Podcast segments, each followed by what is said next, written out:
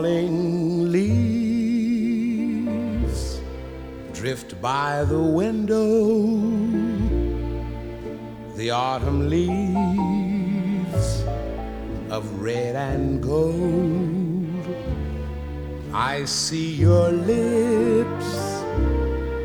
the summer kisses, the sunburned hands I. 好，Hello，大家好，欢迎大家来到这一期的非物质草单，我是小鼠。大家好，我是乌婉婉。一个多月没有更新，但我不知道为什么你每次第一句给大家打招呼都要用夹子音，然后慢慢录着录着，后面就暴露出了原形。我就是这样的。我跟你说，你知道我跟陌生人打电话，我从头到尾都是夹子音，你知道，所有人都觉得我是一个做，大家都以为是个嗲妹是吗？对，但其实我就是个梗。嗯，一个月零几天没有给大家更新啊，然后也不做什么多做解释了。但是这一期呢，我觉得还是怀着很多的诚意，然后想要去讲这一期的节目内容啊。那至于这期讲什么呢？大家从标题就可以发现了，我们这一期呢，想给大家去讲的是《金发梦露》这部电影啊。然后这个电影呢，其实是在九月二十多号的时候是网飞上线的一部呃关于梦露的电影啊。但是它这个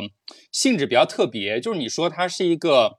自传体的电影呢，或者说纪录片式的电影呢，都不是啊。就金发梦露这个人，肯定是就是玛丽莲梦露，我们都熟悉，对吧？都知道是谁。然后是关于他的电影，而且他片子当中充斥的各个人物也基本都是有原型的。但是呢，他又不是一个常规的去如实反映他的生平的一部电影，充满了很多想象的和导演自我发挥的一个空间啊。所以是算是比较特别吧。然后。呃，上映之后呢，就是整个的评价，不管是美国那边还是说咱们国内的观众啊，就看了之后还是比较两极的啊。就喜欢他的呢，可能会列举出一二三四理由，然后不喜欢他的呢，理由也都非常非常的直接明确啊。所以我觉得这是今天我们可以去讨论一些的地方，因为大家知道，长期以来我就是对这个 比较评价两极和充满争议的这个这种电影是比较偏好的啊，就觉得说。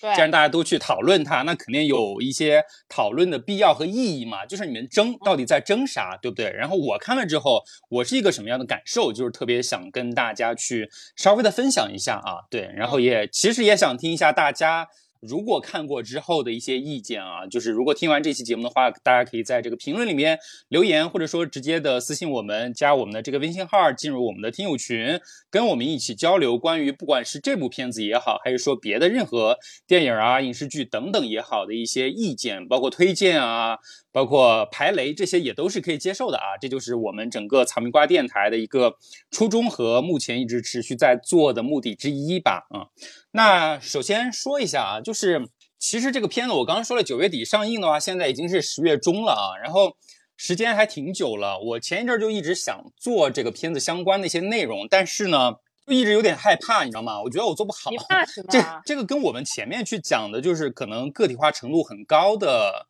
像《快乐再出发》呀，或者说 像那个《引入尘烟》，它不太一样。就是对于他们来说的话，我的个人意识是比较强的，就是我的主观里面想去跟大家分享的跟我个体有关的东西是比较多的。但是对于对，对于像梦露这样的人，所以我也很疑惑。我觉得我这期我也是一个听众，我要听听你到底是怎么想的。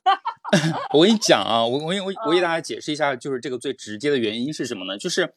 首先，这部电影上了之后，因为它的这个宣发推动也非常就是猛烈吧，对吧？王菲也砸了很多钱，对，包括你在年初的时候，其实大家有留意的话，当时王菲就推这个纪录片啊，去做一些热身的啊，因为今年是那个玛丽莲梦露去世六十周年嘛，所以这个不管东西方，就是逢十年都是一个比较比较大的一个纪念活动嘛。然后呢？他们就去，也是声势浩大的，之前就去拍了这部片子。相信在筹拍和这个拍摄的过程当中，其实不断的有一些路透的信息出来的啊。这我觉得有意无意的话，大家可能都多少有刷到。然后我当时刷到就是有点感兴趣的地方在于，就是这部片子里面去扮演梦露的这个女演员，就是安娜，对吗？然后因为我对她印象真的还蛮深刻的，因为我前几天就在群里给那个弯弯去说嘛，就说她就是去年我们一起看的那，也不是一起看，就是我们都看了，但不是在一个地方看的《零零七》啊。然后她在里面，她其实都不是戏份最多的那个帮女郎，对吗？对。是的，他就是在前面有一段儿啊，有一段儿里面真的是非常惊艳的出场，然后在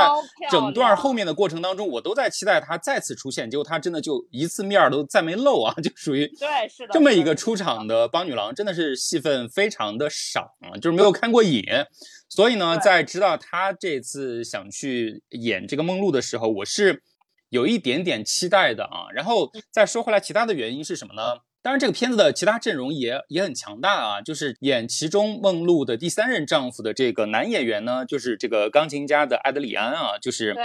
也是很多人很喜欢的这个电影明星，对吧？也非常有演技，得过奥斯卡影帝嘛，对吧？然后呢，监制呢又是这个布拉德皮特，然后再加上就是网飞这么大声势的一场就轰轰烈烈的宣传推动，包括就是今年不是还去了那个威尼斯电影节去参展嘛，去竞赛嘛，对吧？所以整个的声势都做足了，就确实想看一下他这个成片的水准在一个什么情况，对吧？另外呢，就是出于我个人。比较个人的一些呃一个感受呢，就是我其实对梦露不熟悉，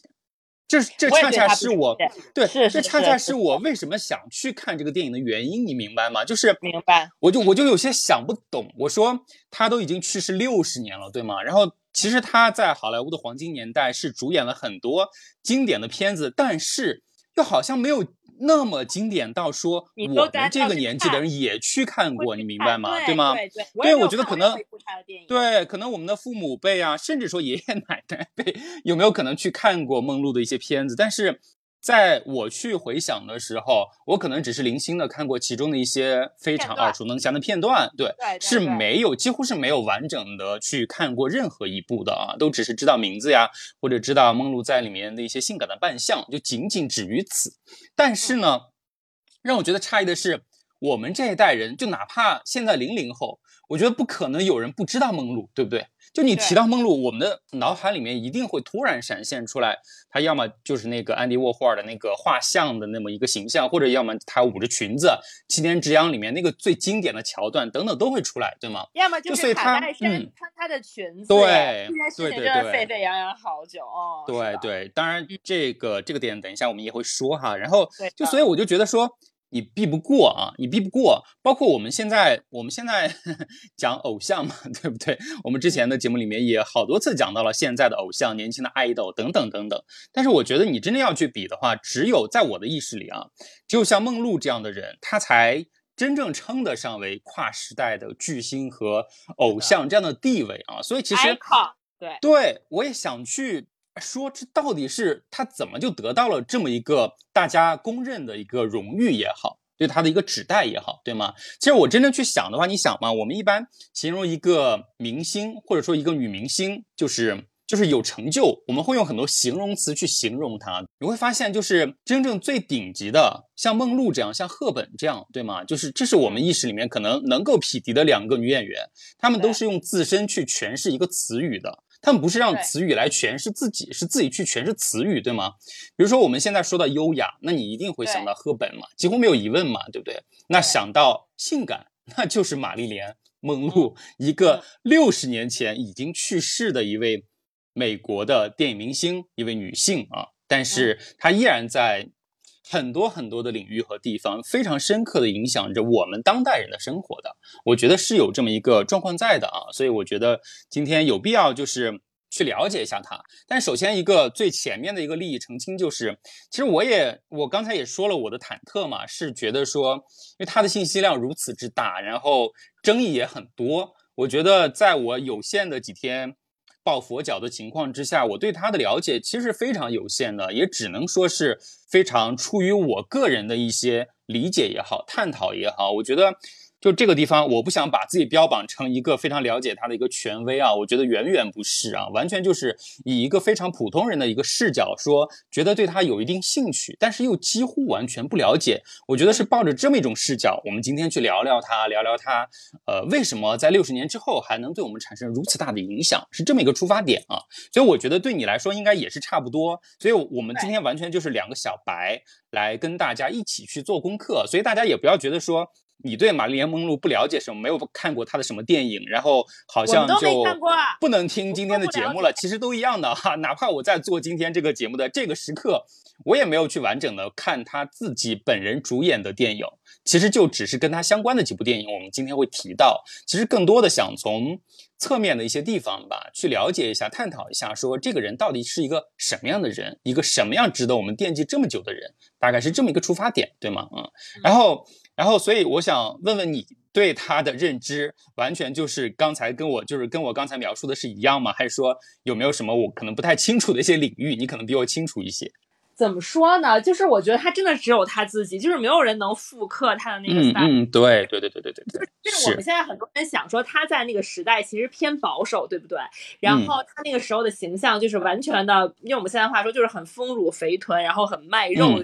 嗯嗯，我觉得很奇怪的是，在于我们现在这个年代已经如此开放了，依然没有一个人能跟他匹敌。耶，就是有很多所谓的艳星，比如你说卡戴珊，你说为什么金卡戴珊会一定要在 Mad Ball 上附穿她的裙子？是因为在她心里，她可能会觉得说老娘跟梦露一样，对不对？也是。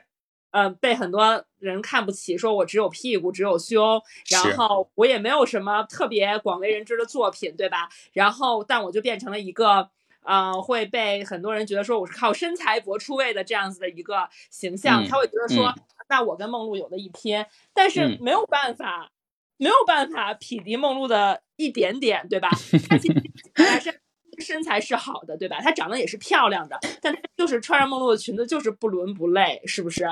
就是，所以你就会，我我我自己是会觉得很奇怪，就是你像哪怕现在已经如此开放的氛围下，有很多呃靠自己的身材去在演艺圈就是崭露头头角的这样一群人里，你还是找不到一个梦露。是的，是的，对。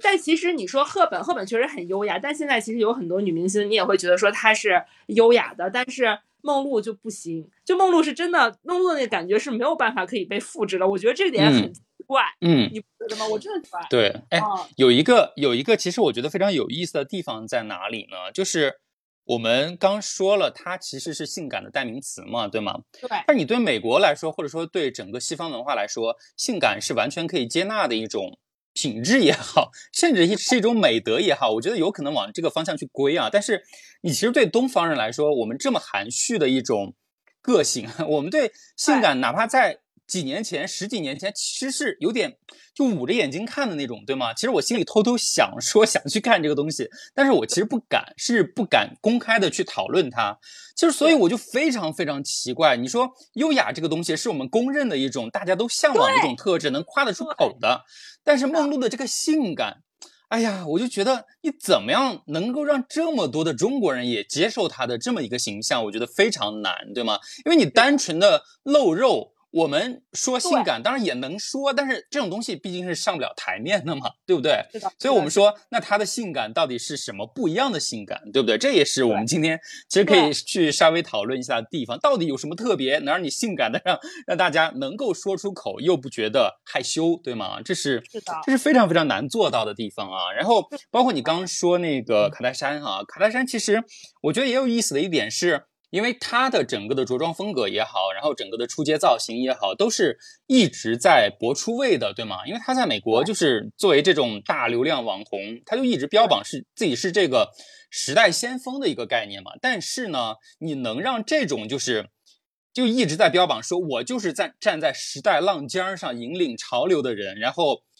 拼命的去减肥，减半个多月一个月，对吗？然后就为了穿上六十多年前一个。女明星穿过一条裙子，这说明在这么一个标榜先锋的人眼里啊，就是其实六十多年前的这个女人，她本身就是非常潮流，而且她的这个潮流本身是穿越了将近一个世纪的，让她都能够接受认可的。这个魅力真的非常大了。对，而且你知道，我觉得很神奇的在于，你知道我看梦露，或者我从小对梦露的感觉是，我不觉得她是一个很瘦的人，就是我会觉得她嗯是一个很丰满，然后很有风韵的这样子一个艳星的感觉。然后我就看到那个各种的那个报道说，卡戴珊减肥了。呃一个月之内减肥了二十斤，然后穿那个裙子还是撑开的，是我当时就觉得说，天呐，原来梦露是那样子的一个身材，是很瘦，嗯然后就真的是该有肉的时候，然后我就会觉得说，哇，原来又跟我想的不一样。所以你知道，就是你就像梦露这种样子的明星，我觉得她身上会有一个特点，就是。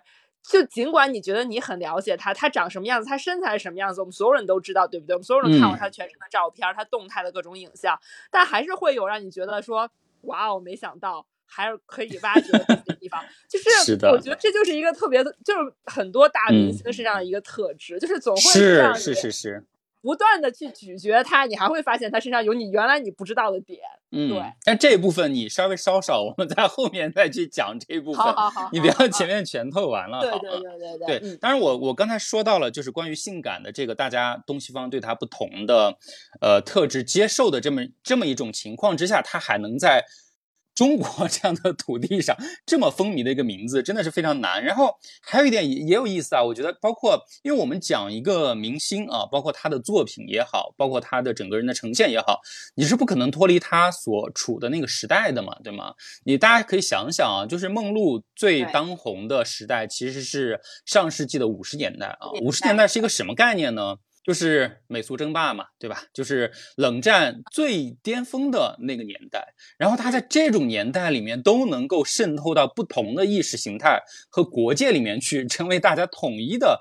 性感的那个代名词，这也是非常非常让我觉得有些不可思议的地方啊。所以我们今天就试图多去了解一下梦露本人，好吧？啊，然后当然呢，我觉得怎么了解梦露呢？这个可能每个人会有不同的一些方向啊。但是我们前面都说了，其实我跟万万两个人呢，对梦露这个人都是。其实不是特别了解，甚至称得上是完全不太了解的情况下啊，所以我觉得，就相比我们以往的节目的话，我们今天专门安排了一个小板块、小环节，就是一个关于梦露知识的快问快答。就是我这边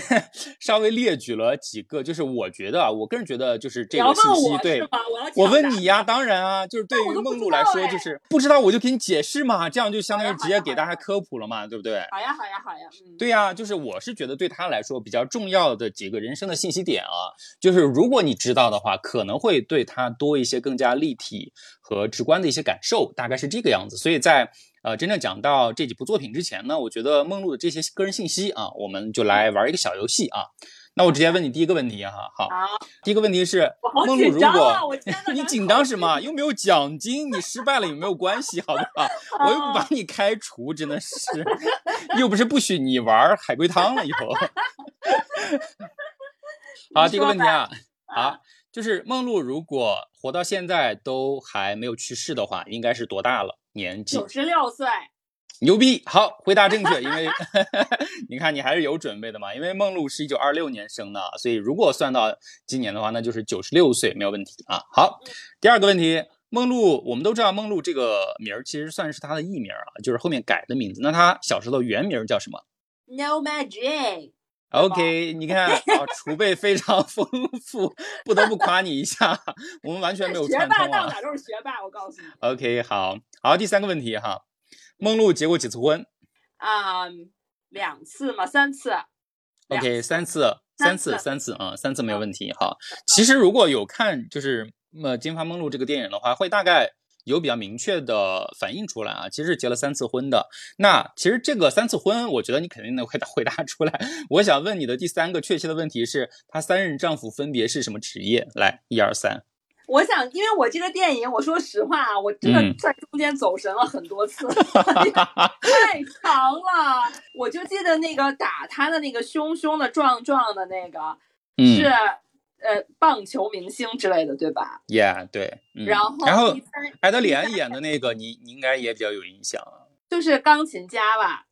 钢琴家是他演的电影啊，你这串的真的是，是那个那个那个，就是把他当缪斯的是吧？啊、嗯。那那那那那是什么呀？他是个作家啊，他是个作家，作家，对嗯对对对，把他当缪斯的那个，对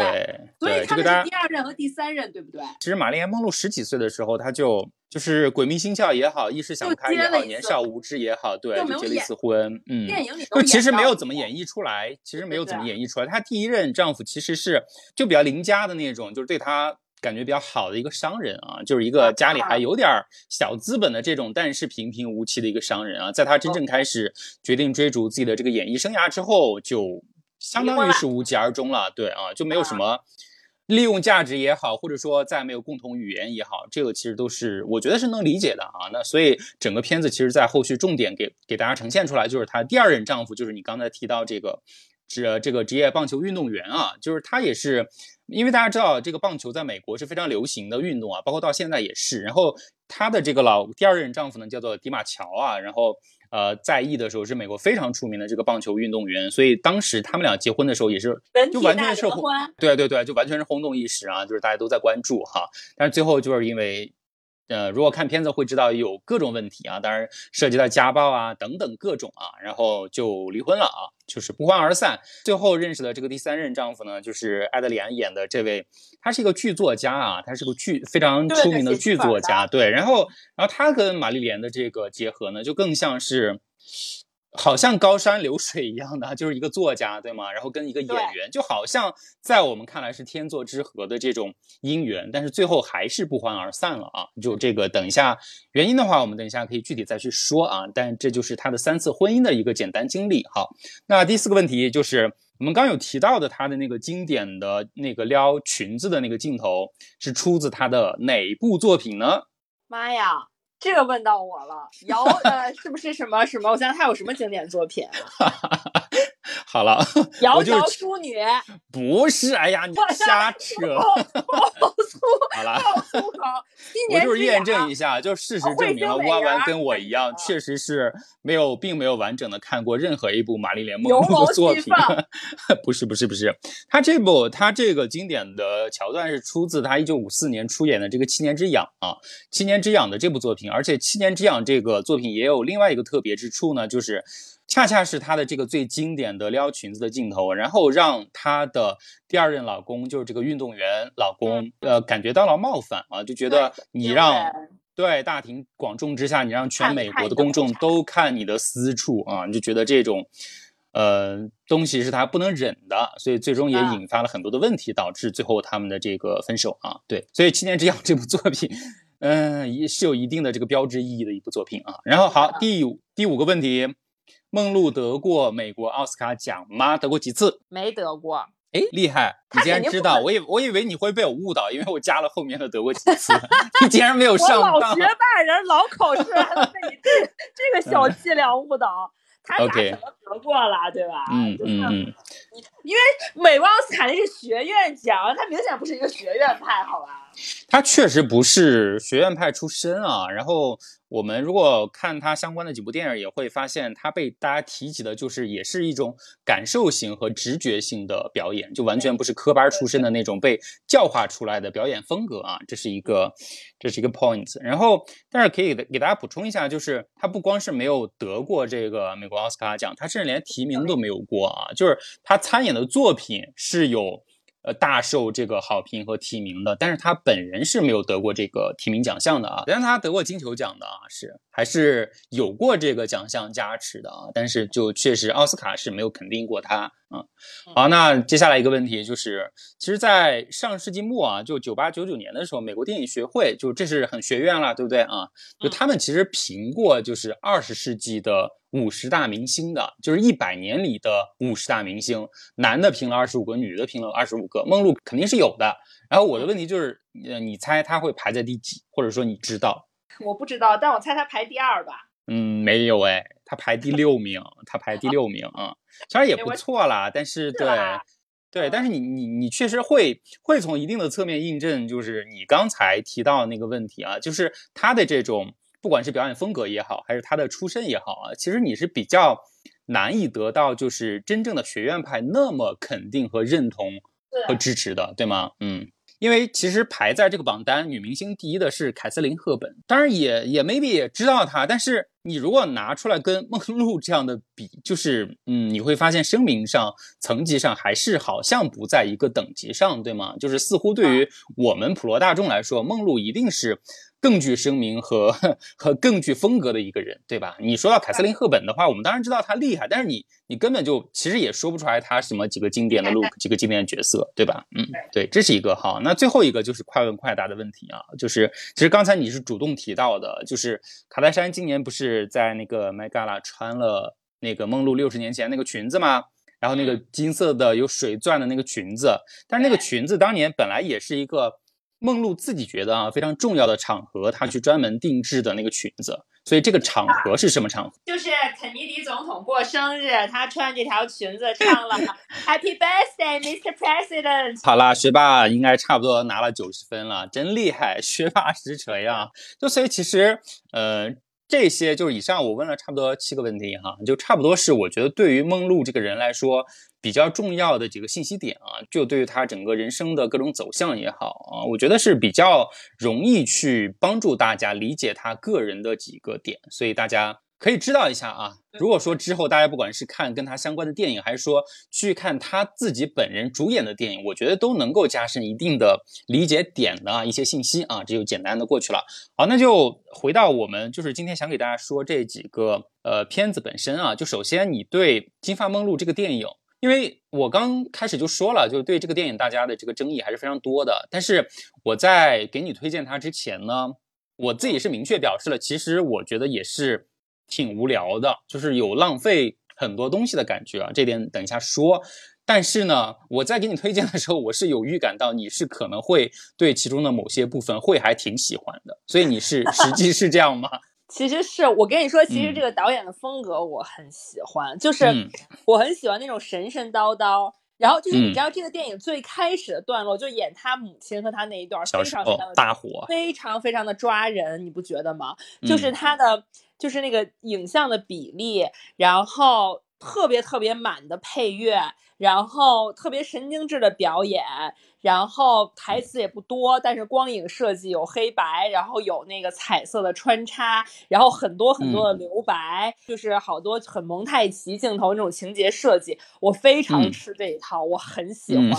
所以我觉得我在最开始的半个小时，我是完全觉得这个电影是很好看的，包括其实到后面，我很喜欢他和那个。嗯，卓别林的儿子和那个另外一个星二代叫叫是什么？他俩都是卓别林儿子，就是卓别林兄弟啊。OK，对，就他们三个三 P 的段落我也都很喜欢，就是 Like my dream come true，you know，就是我觉得就是 三个人在就不是说不仅仅是说呃性爱片段拍的很有想象力，在瀑布上什么那种啊，就是包括他们一起看星星啊，然后包括在一起吃饭，就是 hang out 什么聊天，我都觉得好美啊，就是。很美很美，然后就是，对，就到这里我都会觉得说，哇，这其实就是大明星的生活，对不对？然后就是我觉得他整个电影的拍摄手法，其实在前面看，我觉得是我很喜欢，是我很吃的那一套。哎，所以对你来说，是从哪儿开始就急转直下了，观感不好？也不是，它不是急转直下，它是你觉得。太满了，就是它太多说话都在重复利用，你知道吧？就你这种很新鲜感，就是你如果把这个电影拍在一个半小时之内，你的情节够压缩，就是它不仅仅是有这种炫技式的这种，就是电影风格的铺陈，你还可以很快的把这个故事讲完，在九十分钟之内，我觉得我是完全可以接受，我会喜欢它。但是它两个两小时四十分钟的电影。完全，你不觉得他这个艺术风格完全没有变化吗？就他运镜的方式、讲故事的方式，包括什么，他坐在底下看大荧幕里的电影，就出现过无数次。然后就是所有的那个表达方式，什么呃，去堕胎，一脸惊恐，跑来跑去，不知道自己是谁，然后那个不知道哭还不知道笑，突然很神经质的那种表现，然后。就是黑白镜头的穿插，然后周围的人看着他，把他要么就是很垂涎，要么就把他当神经病那种各种各样的，呃，对他那种就是展示他周围被人围观的那种感觉，重复太多次，我到最后我我主要是中间我可能就审美疲劳了，反而是真的是审美疲劳，就我中间可能睡了十分钟醒来，我觉得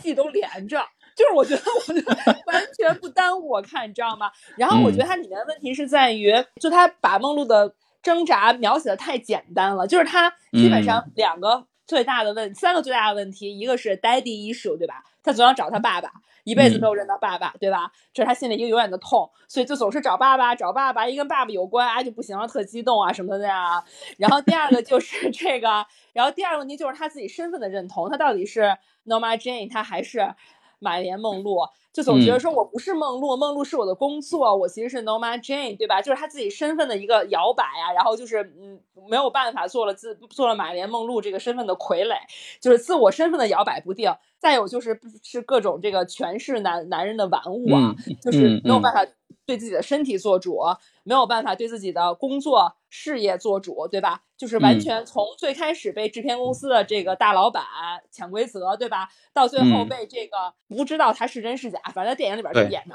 就最有权势的这个总统啊，就是当妓女一样，对吧？招人进来呼之即去，就是你会觉得所有的情节基本上都是围绕这三个点在展开，然后这三个。对他呃人生造成最大影响的三个问题就是交错出现，就是你想啊，就是这一个电影三个小时是用一种拍摄手法讲了三个问题，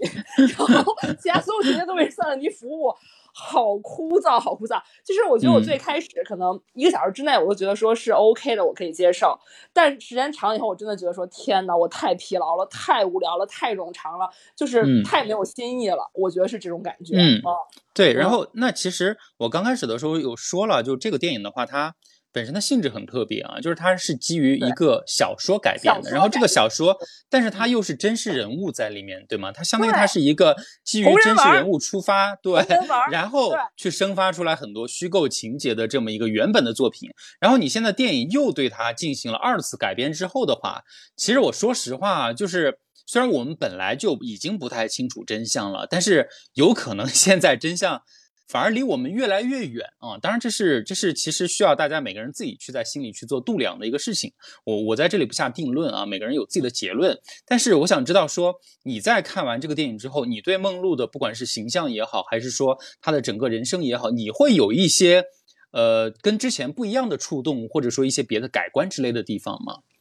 我说实话，我不是特别的，我觉得这个电影对我来说。有点没有说服力，因为我觉得这个电影把它诠释的太惨了。嗯，你懂我意思吗？就是我相信他作为一个，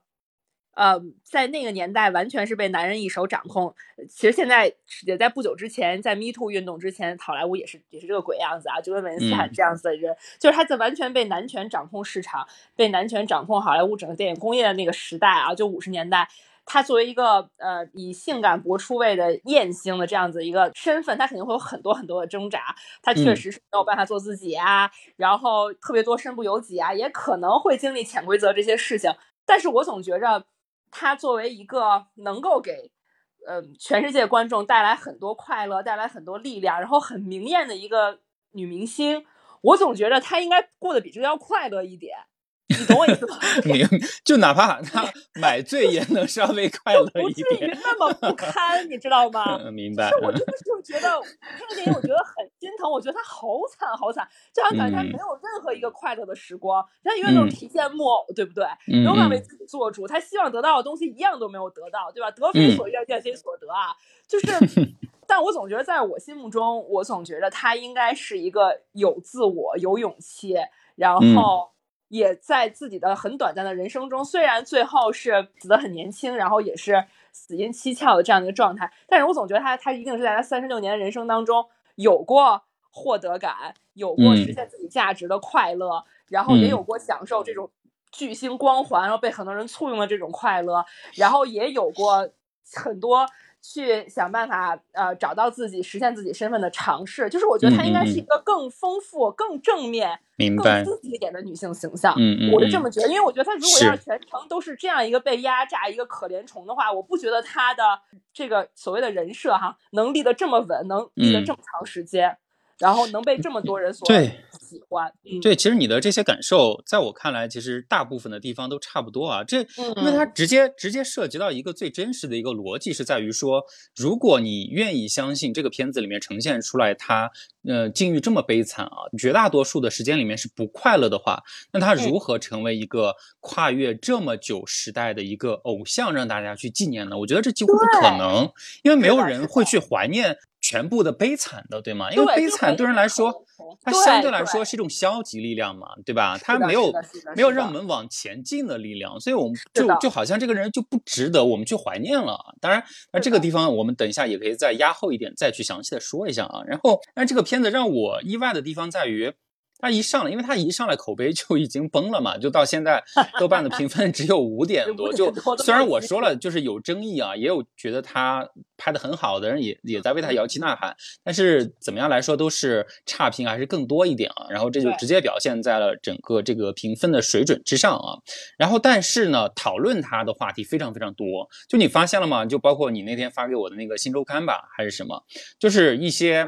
有一定的这个观点启发倾向，就自我标榜观点启发的这些公众号也好，一些杂志也好，其实都加入了讨论它的阵营当中，对吗？大部分的声音我看了一下，都还是在批评的啊，就是虽然批评的角度可能各有一些差异，但是给我还是造成一点诧异，就是说原来这个片子真的有这么多人在关注，对吧？就是梦露在六十年后依然有这么大的号召力，至少对于传统媒体媒体人而言，还是有一定的这个号召力，让他们去表达自己内心的一些表达欲望的啊。我觉得这点非常难得。然后呢？有另外两件事情，就是佐证我的这个感受是什么呢？就首先，包括我今天去查那个梦露的一些资料嘛，就是我刚刚也说了，他大众对他的呃标志性的意识之一，肯定是那个安迪沃霍尔的那个波普艺术代表作嘛，就是玛丽莲梦露，对不对？就是非常经典的那个金发，然后很重的那个蓝色眼影，包括那个大红唇儿，对对吗？就是非常非常经典的波普艺术的一个代表作。然后我今天去查了一下，我才发现，如果我没有看错啊，就是没有更新信息的话，它应该是就整个二十世纪的艺术品里面，然后迄今为止拍卖成交价最高的，拍到了两亿美金啊，拍嗯到了两亿美金，就是哇，我我觉得，就我当然理解他可能对于现代现代人艺术审美的一个，不管是启发也好，还是他作品本身的象征意义，包括安迪沃霍尔给他的一个背书也好啊，就等等，有各种价值为他去加成，但是我没有想到能够达到这种地步啊，这是我的一个意外。然后另外一个意外是在于。卡戴珊我们就不说了啊，等一下我们可能会再说一点点关于他的东西。然后另外一个意外是在于，就是因为我在试图去做这期跟梦露相关的播客的时候，因为我其实就是如果有进我们粉丝群的听友群的朋友会知道，我这个月来呃一直致力于拉各种兴趣小组啊，就是群中群，就是然后后面就是一个意外的缘由，突然发现，哎，原来我们这个听友群里面自己在尝试做播客，或者说想去尝试做播客的朋友还挺多的，然后我就试图对把这几个朋友也拉了一下，就目前为止的话，虽然肯定有我没发现的，如果你想进的话，也可以喊我一下，我拉你进去啊。就是现在为止有八个人啊，然后虽然大家做的内容各不一样，但是我觉得就是。因为大家都做嘛，所以你会知道说，从一个选题的策划开始，包括在做的过程当中，包括整个剪辑可能需要投入的精力等等，就是其实是比较有一些可以共同理解的语言基础的啊。所以，所以我就觉得说，我在现在把一个确定要做的选题，包括方向，包括它的题目等等，公开到大群之前，我觉得可以先跟这些小伙伴讨论一下，看看他们的意见啊。然后我记得是娥姐啊，包括不光是娥姐，有两位同学。都给我推荐了一期播客节目，就是过刊的一期播客。这期播客的呃内容，当然对我来说它是很扎实的啊，就是你可以感受得到，就是两个女主播她们本身对梦露也好啊，就是对呃可能好莱坞黄金年代的整个电影时代也好，其实了解包括这个知识储备都是非常深厚的。就是在这点上，就至少我们两个人肯定是没法跟人家比的。有可能深深也来的话，可以一战啊，可以申请一战，但他没来，这个问题就是，所以我们俩肯定就是。呃，不能从 就是整个电影啊，或者说整个电影时代的角度去去做诠释了，就是这样，无疑是以卵击石，就不值当啊。但是，但是这期播客对于我的启发和震撼在于说，它是一期商业推广啊，就它本身是一个商业合作之下，我不知道是先有商业合作再有节目，还是说先有节目再有商业合作，但是呢。不是，它是宝珀的那个表，它是宝珀手表的一个推广，对，就就包括尤其是那个唐老师，他非常就是我记得他非常 感触的跟我说，说他在听了这期播客之后，真的有完全被种草到这个手表。然后呢，他就去查了一下价格，就说不好意思打扰了，就属于这种。但是，但是我我哎，我我插一个小八卦，因为我以前我以前在那个呃那个公关公司宝珀啊，你帮他做过是吗？我旁边那个 team 就是在做宝珀，宝珀是很喜欢做人文气质，因为宝珀这个表呢很边缘化，就是嗯。它其实是高端的腕表，但是它没有办法跟那些我们表面说什么百达翡丽去 battle 了，所以它其实给自己找一个点，就是它非常的呃深挖，就是它自己的人文的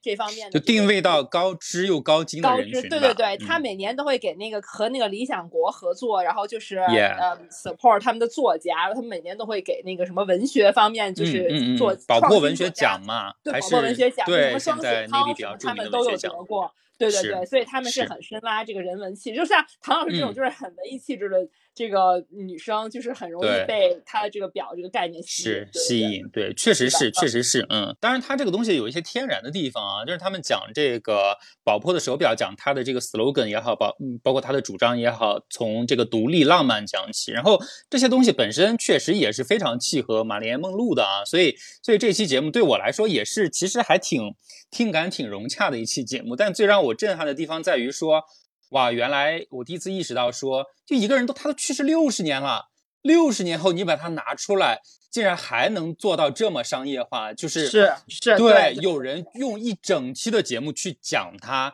然后把我的商业产品植入进去，然后去吸引大家去买。所以我的，我又我就觉得他的这个商业号召力啊，真的就已经都不需要解释了，就大家完全就是心照不宣。然后这么多年过去了，我觉得确实很少有人再达到这种高度啊，就是你人都去了六十年，我还能卖东西，对吗？就是像我刚刚说的，就是你的 icon 的。的标志衡量一个 icon 是是是是，就是看你是不是永远身上都有都有别人不知道的地方，就哪怕大家都已经知道，不能说了解都知道它，但是还是觉得说还有很多信息点值得你去挖掘，啊就是常挖常新啊，这个就是一个 icon 一个最重要的一个。标志，嗯，对，当然这期节目其实我也我个人也是推荐大家去听的，就是如果大家确实对梦露这个人感兴趣的话，因为他们节目应该是做的比这我们今天讲的这个片子稍早一点，所以其实他们在整个的节目里面其实没有没有去聚焦，就是。《金发梦露》这个电影啊，就更多完全是围绕他本人的整个的人生经历，包括他之前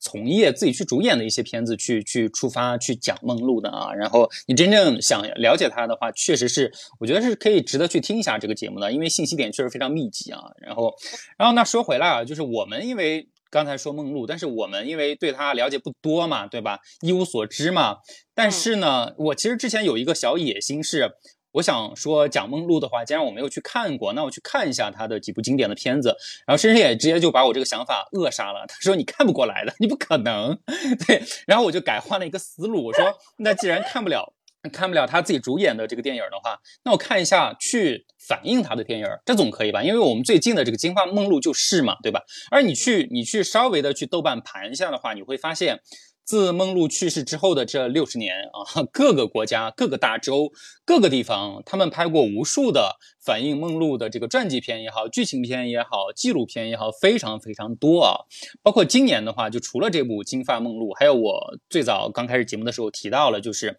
有一个王菲还有出一个纪录片啊，就是分析梦露的死到底是怎么死的啊，就是关于她去世前的这几天或者说几个小时的一些情况，做了一个纪录片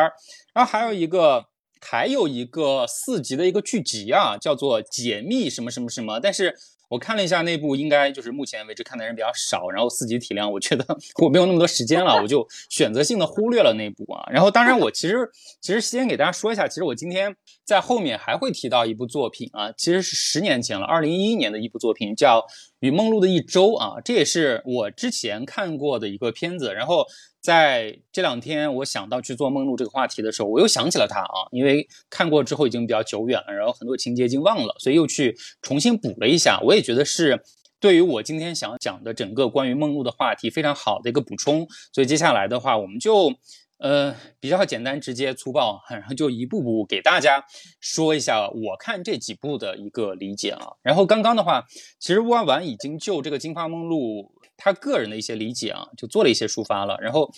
我这边也就其实我的几个的，不管是槽点也好，还是说聚焦点也好，其实跟你说的这个这几个点差不多啊。我们两个可以稍微讨论一下，稍微展开一下。首先呢，就是我刚刚说的，就是王菲大张旗鼓，然后让全世界都注目过来，说我。今年要拍这个东西，要拍给你们看啊，对，就非常雄心勃勃，而且里面非常有争议的一个点啊，就是在现在这个口碑倒台了之后，非常有争议的一个地方是在要上映之前，就这个片子导演我已经不记得他名字了，这个不重要，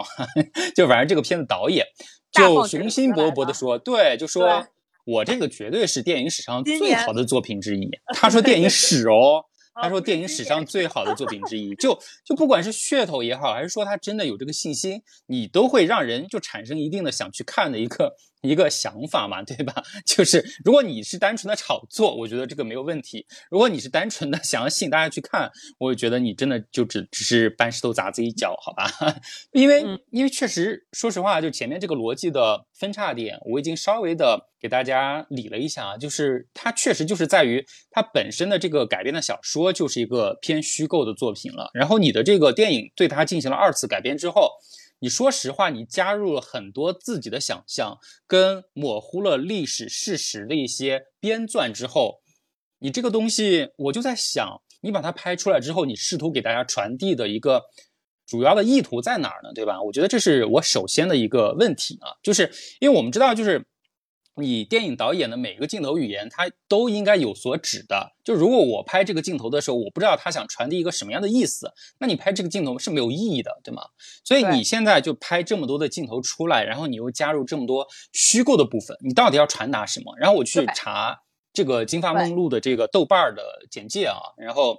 简介说的非常好听哦，就是 就是他他的他的原话是，嗯，我们的这个电影呢。模糊了事实和虚构的界限，探索了他的公众自我和私人自我之间日益扩大的割裂。就你感觉，嗯，说的很有道理，然后又感觉你到底说了个啥，是吗？就是，就我觉得一个电影你传达给观众这种模棱两可的感觉，是我不太能接受的。我希望你非常直接、非常明明确啊。当然了，其实。其实他有些地方还是非常非常明确的，对吧？就包括你从一开始他进片子的那个桥段，就是他小时候嘛，就是玛丽莲梦露的这个名字还是诺玛简的时候，然后他很小啊，可能看起来就五六岁吧，跟他母亲还在一起相依为命的时候，就直接把导演可能本人觉得造成玛丽莲梦露一生噩梦的。源头就是父亲的缺失，这个点直接抛出来了，对吗？他这个点确实是抛的非常非常明确的。然后就是母亲指着一张不知道是谁的照片说：“那是你爸啊。”那其实我们知道事实的人都知道，因为他就是没爹嘛，就不知道自己爹是谁嘛，对吗？就是一个被遗弃的一对母女嘛，对吧？当然这是他童年噩梦的一个开始，但是我真的没有想到，就是。他非常直接的把整个这个父亲缺失的这个噩梦贯穿到了他整个人生的历程当中，哎，甚至我觉得非常匪夷所思，就是他前面就是跟那个卓别林兄弟两个在一起的时候，我倒记不太清了啊。但非常明确的就是他后面跟那个呃迪马乔啊，就是那个运动员，棒球运动员，包括跟后面那个艾德里安演的那个作家在一起的时候，他不叫他们老公，哎。对吗？他叫他们爸爸，对吗？他叫他们爸爸，对，就是你的这个意意识的传递就已经非常明确了。他因为童年时候对父亲的缺失，所以呢，他之后在呃跟各种男性交往的过程当中，他一边在虚构一个对自己关爱、惦记自己的父亲的形象，一边又把这个虚拟的父亲形象架生在就是跟他在交往的这个现实的男性里面男性身上，所以他在。最终跟他们不管是如胶似漆的交往的时候，还是说最后刚结婚相濡以沫的时候，他都把他们叫做爸爸的，就这是一种，这是一种非常明确的恋父情节嘛，对不对？我能理解恋父情节，但是你看完片子之后，你会发现导演啊，似乎把。他的这个恋父情节归咎成了他一生所有噩梦的最直接的原因。我是觉得说，缺失父亲这个角色，他一定是你人生当中对你创伤的很大的一部分。但这个东西很常见嘛，对不对？他并不是说那么少见到他对大家对他没有感知，你就可以随意去滥用了。就哪怕哪怕说真的，就是我其实我自己也在我们的粉丝群里之前跟我们。有些朋友说过，就是我也是，我一岁的时候，我爸妈就离婚了嘛，然后就也是很诡异的一个故事了。我我也是从小就是缺失父亲的这么一个角色和身份的嘛。当然，他对我造成了很大的影响，我不否认。但是你让我现在扪心自问啊，就是我现在过得这么失败，这并不是我。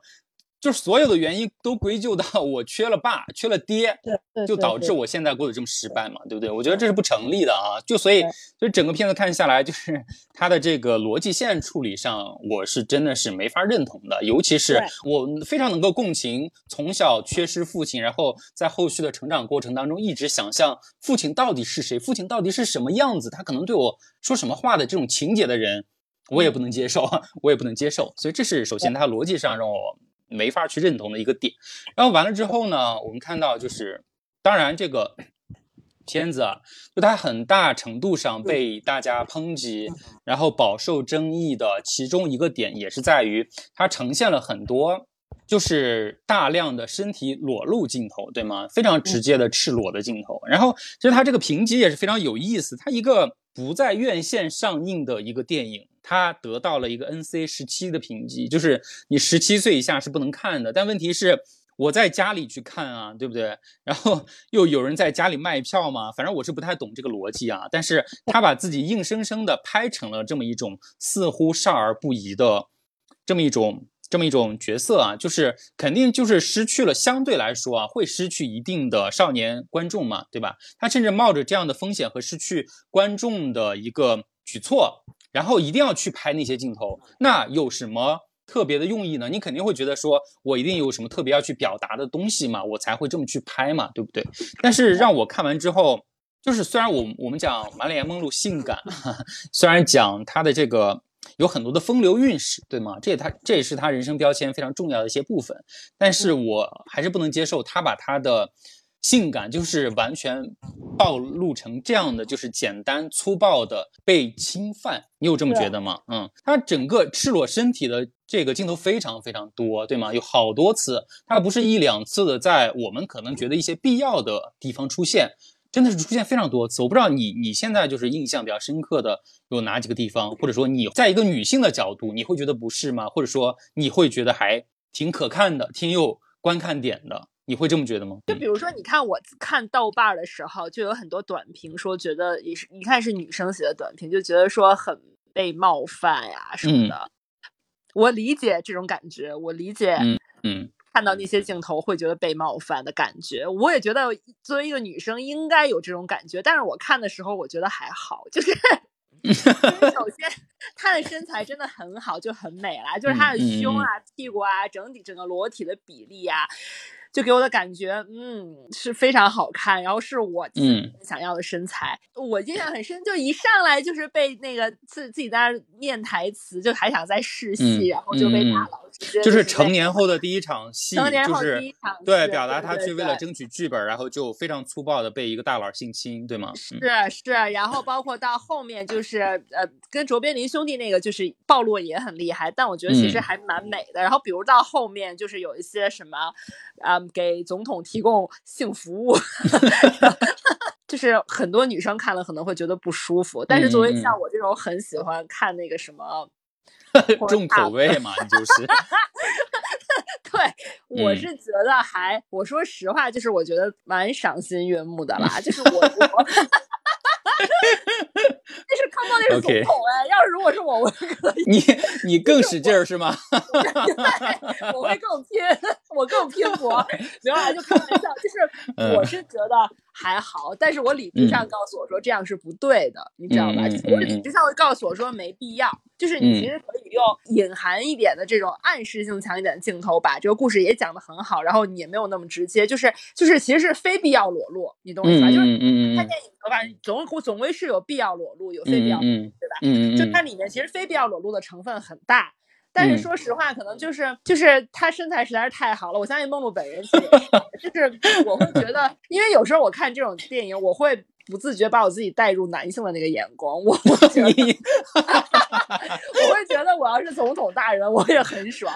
你就是南宁本宁，我就是南宁本宁，真的，所以就不要参考我的意见了。很多是非必要裸露，是为了。嗯嗯。为了拍裸戏而拍裸戏，因为我觉得嗯。导演也是意识到马莲梦露这样子艳星身份，然后也意识到她嗯。身材是很大的卖点，是很多男人垂涎的对象，所以他觉嗯。得说我应该尽可能的来表现出她的身体是如何被利用，然后被糟嗯践的，如何嗯。被被别人就是侮辱，然后不当回事儿啊，没有自己的身体的主导权呀、就他肯定是想呃用有很有很多非必要裸露的戏份嗯。来呈现他的这个观点，确实是嗯，我觉得是没有必要的。但是我说实话，就我私人的体验，我还是 OK 的，我还蛮喜欢看。就我也不知道导演本人如果听到你这段会怎么他他可能会给我签字合影吧，我的握手，，give you Paul。对，给你抱。对对对，好了，那我说一下我的感受啊，就是我觉得就是我们两个就是角色也还比较有意思，啊因为你是个直女嘛，然后 我是一个不直的男性嘛，对吗？就是按本能上来说啊，就是我们俩应该对其中，因为裸露的基本都是女性的身体嘛，就是安娜本人的身体嘛，对吧？就是这个片子里面梦露的身体嘛，对吧？所以我们都应该是相对来说啊，怀着比较客观的一个立场和身份去看待的，我觉得会比较公平一点。但是没想到你 enjoy 其中，南宁本宁，我很难，我很难赢的，你知道吗？我真的我高我估你了。那我说一下我比较客观的那个看法啊，就是因为我是很难对，就是她虽然我我当然我承认她很美，对吗？但是我是比较 那难以对其中的这个女性裸露的身体产生性冲动的啊，这是一个。就是非常直接的一个真实的情况啊，所以我我是觉得我确实相对客观。我的感受是什么呢？就是首先它确实很多，也确实很美，但是真的就像你刚刚说的，有必要吗？我也觉得没有必要啊。嗯这是为什么？就是当然他用了很多就是非常非常直接，甚至让你觉得是矫枉过正的一些。一些拍摄手法也好啊，一些剪辑也好，让你不得不把目光凝聚在那些地方。比如说最开始的时候，玛丽莲拍第一场电影，她从那个门里走出去，然后后面有一个猥琐的一个矮个儿男的嘛，就倚着门，然后就盯着他远远去那个走动的那个屁股的背影啊，就然后这个时候就甚至镜头给了一个聚焦啊，就聚焦在梦露的那个屁股上，就是扭动的非常的有。韵律啊，是一种非常非常明确的性的暗示，然后包括当时那个男的口里说出来台词，也是明显就就是带着很不好的一些猥亵的一些想法去凝视的嘛啊。当然，嗯这个导演后来出来也解释了啊，就是他澄清了说，我本人是反对南宁的，但是我为了说呈现出来像玛丽莲梦露这样的，在好莱坞黄金年代啊，就虽然身为最顶级的女明星，但是依然。无时无刻不处在南宁的视野之下的这种情况，我想去强化这个东西，所以我把它表现的这么的具体啊，这么的生动啊，这么的明确。我我是真的有去想一下，我说这真的有必要吗？其实不光是刚才我讲的屁股的这一段啊，就其实后面后面她几任丈夫，对不对？就是其实也是出现了很多，就是你在日常的相处过程当中，你突然丈夫冲进门去，然后他就是赤身裸体的，就是就是身上没有穿任何东西，对吗？很多很多的这种镜头，包括其实他有一个臆想出来的那个，他为了接一部片子啊，就是他去打掉了他当时跟那个迪马乔的那个孩子的那个镜头啊，他那个镜头甚至就是出来了一个。其实是从他的私处往外窥视的一个镜头，你有印象吗？整个似乎是从一个肉体的管道里面穿出去，然后你的目光能看到外面那个拿钳子的那个医生的形象、啊。嗯，对对对，就是包括这这些都是非常非常明确的，包括其实你刚刚才讲到，就最后肯尼迪的那场戏份嘛，就那嗯场戏份就是怎么说呢？但是我现在我不太知道他这个用意到底在哪里啊，因为按理来说，就是其实跟兄弟两个都有一定的牵扯绯闻的，确实是有的。梦露在坊间的传说里面，不就是跟肯尼迪两个兄弟都有那什么嘛，对对吗？就虽然这个东西我们无法确实，但这个导演为了表现某些他可能想要的。想要的感感觉也好，还是还是桥段也好啊，他把这个安排给兄弟的戏份安排给了卓别林兄弟啊，然后呢，给这个肯尼迪又专门安排了一场，嗯，更加像是买欢的一个场景，对吗？就完全像是买欢嘛，就是我打了个电话打到好莱坞去，好莱坞的大佬把他亲手绑过来送给了你，甚至在那个过程当中，梦露都是被两个人架过去的，他完全不是说，对，他完全不是说按我们坊间的那些八卦艳闻里面，他至少在在那些艳闻里面，他跟肯尼迪两个人，或者说他的两兄弟是有产生那么一些。就真真假假，但是一定是有真实的那么一部分的情缘在的，对吗？就完全不是这么一种，完全被直接嫁过去，然后跟绑架似的，然后被他被肯尼迪摁在那里，然后尤其是你看到当时的那个肯尼迪还在打电话看电视嘛，对吗？然后对，然后电视里面对电视里面的那个那都不是隐喻了好吗？那个。我觉得是个人都能够明白，就是你导演试图在那个地方所制造出来的一种宣泄感，一种粗暴无理的对女性的一种对待。但是我觉得，我的天呐，真的有必要反映到这个份儿上吗？这真的就好像把一个人的伤疤完全的撕开，甚至人家本来只伤了一米。你给人撕成两米的这么一种感觉，就是你 你对对，你把一个女性的伤口赤裸到这么大，去刺激大家，去告诉大家说，你大家看看这个女性她受到了伤害。我觉得我觉得有就是有没有这个必要啊？就真的去想有没有这个必要，因为他传递给我们的他原先的意图是说，想要表达那些对于处在水深火热状态里面的一个女性，对吗？虽然她很美，她美到极致了。但是他在被人不断的利用，他在被人不断的当做一个性玩具去玩弄嘛，这么一个悲惨的一个事实嘛，对吧？但是，但是我是觉得啊，就是这种东西，首先你对于我们可能对片中的这个梦露的这种，就是哪怕是虚拟的经历产生一定同情的，不管是女性本人也好，还是说可能像我这样的男性啊，就是觉得这种东西本身太粗暴，不应该这样被对待的人来说，你这样的加深他的悲惨境遇，对我来说没有任何的。帮助和加成，就是我理解他的话，我本来就理解他。你不拍这样的镜头，我也能理解他，OK，对吗？就是我也能同情，就身在那个年代的一个如此知名和顶尖的女性，她依然要处在男性的不断凝视和剥削之下去奉献自己的身体啊！我当然是是能够是非常深刻理解和认同这种情况的。你不需要再去给我卖惨了，我不需要看她更惨的样子，那只会让我更伤心、更难过，而且且觉得没有必要。反而对于那些可能把这部分当做乐趣的人，或者说。哪怕到现在，也依然觉得说这就是这个世界应该运行的规则和状态的人，不管是男人还是女人来说，当然可能男人的可能性更大一点啊。就是我觉得这简直就是一个 A 片，好吗？这就是一个一个教科书范本式的 A 片啊。这除了能满足他们的意淫，你得你能得到一个什么别的东西吗？我所以，我这是我觉得，嗯，我确实没有办法接受他的这个辩解啊，就是通过。拍南宁来反对南宁，这个这个点我是没有办法接受的。这是为什么？我自己看完这个片子之后的感受不是特别好。我没有办法怀着非常男性视角的，甚至有一点欣赏的视角的 感受，像你那样去去欣赏它。虽然我认同。呃，身体是美的，但是它对我来说只是美的而已。整个过程对我来说是让我觉得难受的，但是这种难受又并不能产生更多的其他的意义，所以我觉得没有必要。对啊，所以如果如果大家要问我说会不会推荐这个片子，我是说你可以去看啊，当然当然还是怀着比较。比较中立客观的角度去看，不必带着好奇，更千万不要猎奇的去看。我觉得你真的不要猎奇的去看。你如果觉得，呃，抱有一定的说，哎，我想看看这个导演怎么去拍，然后招来这么多骂声也好，或者说，呃，他到底是把一个人的身体拍的有多美啊，镜头语言多么好，这些角度我觉得都是 OK 的。但是千万不要猎奇啊，我觉得。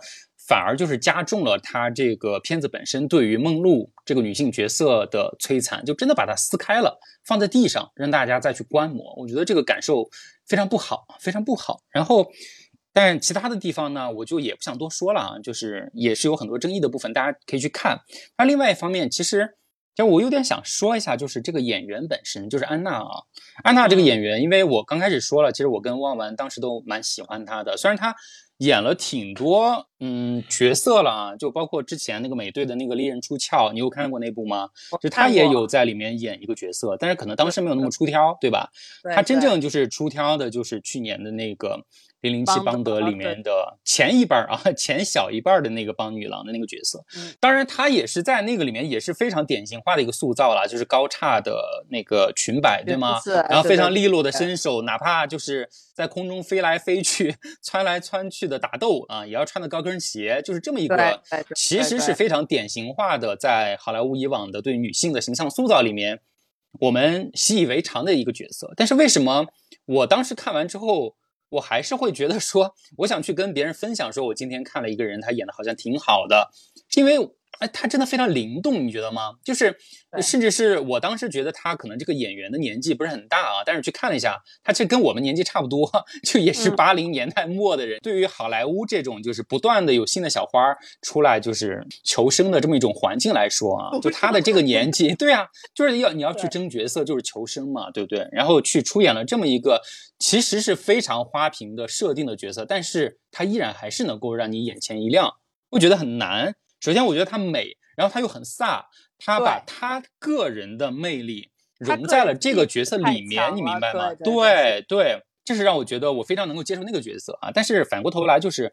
今年也是被一定程度上被她的这个吸引去看了这个《金发梦露》呢。我失望的地方也在于说，她在这个片子里面。但是我我觉得很难啊，这是一定的。他在这接去接这个角色的时候，我觉得也是怀着非常非常大的心理建设啊。一方面觉得说这是一个千载难逢的一个成名的一个机会，对吗？另一方面，他一定是觉得非常难的。你一个小演员去诠释六十年前一个风靡绝代的一个女明星，而且要诠释她几乎是从入行到死亡的整个的漫漫的一生，我觉得这是一个非常非常大的挑战。但是，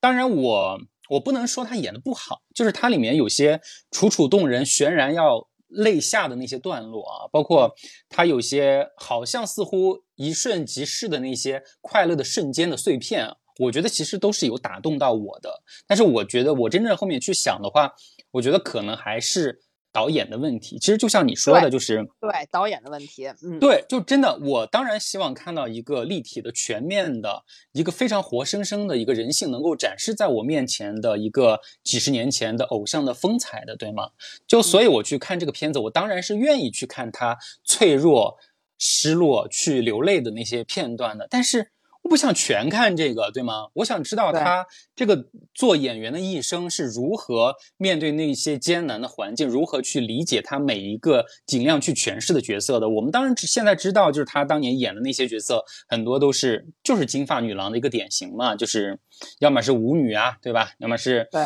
呃，就对，就是给侦探帮忙的呀，对吧？就反正就是相对来说都算是比较花瓶的角色，但是他依然能对每一个看似花瓶的角色倾注了很多的内在的东西在，让你觉得说，除了他演，别人去演这个东西就又不是那个味儿，呃就是这种感觉，对吗？嗯就所以我觉得这是很难得的。但是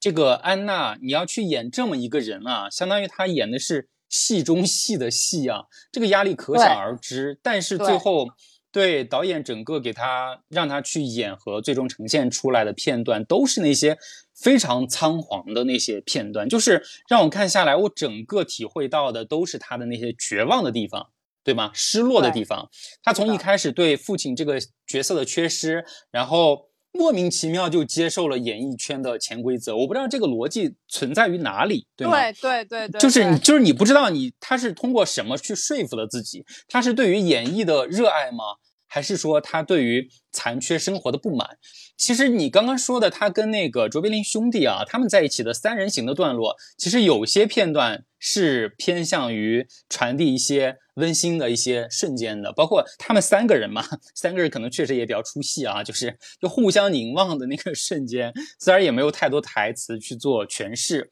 但是我其实能被能被一定的那个当中的情绪打动到的啊。但是我也是，对，但是你放到你放到后面去啊，你放到后面，她的第二任和第三任丈夫，就是最难让我说服的是在于说，你怎么就爱上他们了呢？就是我不懂你怎么爱上的，就是在我来看啊，就一个一个千呼万唤，就大家都在仰头瞩目的一个光芒万丈的一个女明星，你当然是比普通人有很多多很多选择的，对吗？就虽然你你被设限了很多啦，你被那些资本被那些大佬在囚禁，但是你依然比普通人有了更多的选择，对吗？对。但是我真的没有发现说你在遇到第二任的运动员丈夫的时候，在遇到第三任的作家丈夫的时候，你就拉了个小手，你就坐下来谈了个小心，你就那么就爱上他们了，你就你就死心塌地的被他们家暴了，你就死心塌地的叫他们爸爸，然后把他们当做你人生的光标。我觉得这对于一个真正有独立意识的，甚至在那个年代里面，他都已经开始有意识说，我要自己去搞剧本，我要去创立自己的制片公司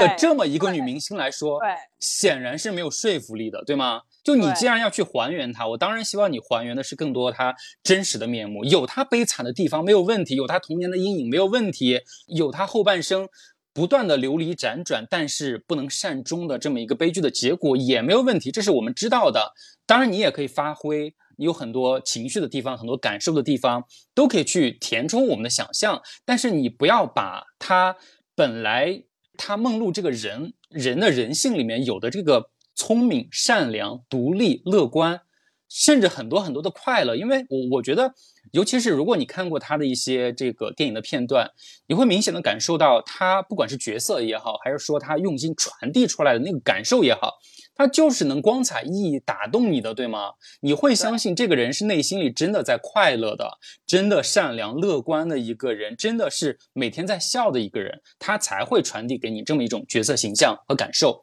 但是你在这个片子里面，我们看到的都是他那些低语的时刻，都是看到他那些被撕碎的时刻。就从头到尾看三个小时，一个人的落寞伤心，我就觉得这个导演，你的良心在哪里？对不对？你的良心在哪里？你要呈现给我们一个呃，可以被很多人看作视作榜样，可以给他们当下的生活一些力量的一个女明星的生活的时候，你呈现的这么悲惨，你想让我们获得一个什么样的感受呢？我无法 想象，对吗？我想象不出来，对吧？就所以对我来说，这个片子真的就是看过就是看过了啊，我也不太会去推荐别的小伙伴去看啊。对，这就是这个片子。关键是咱们做这期节目得出结论是不推荐大家去看。没有啊，我后面有推荐的，我会继续说。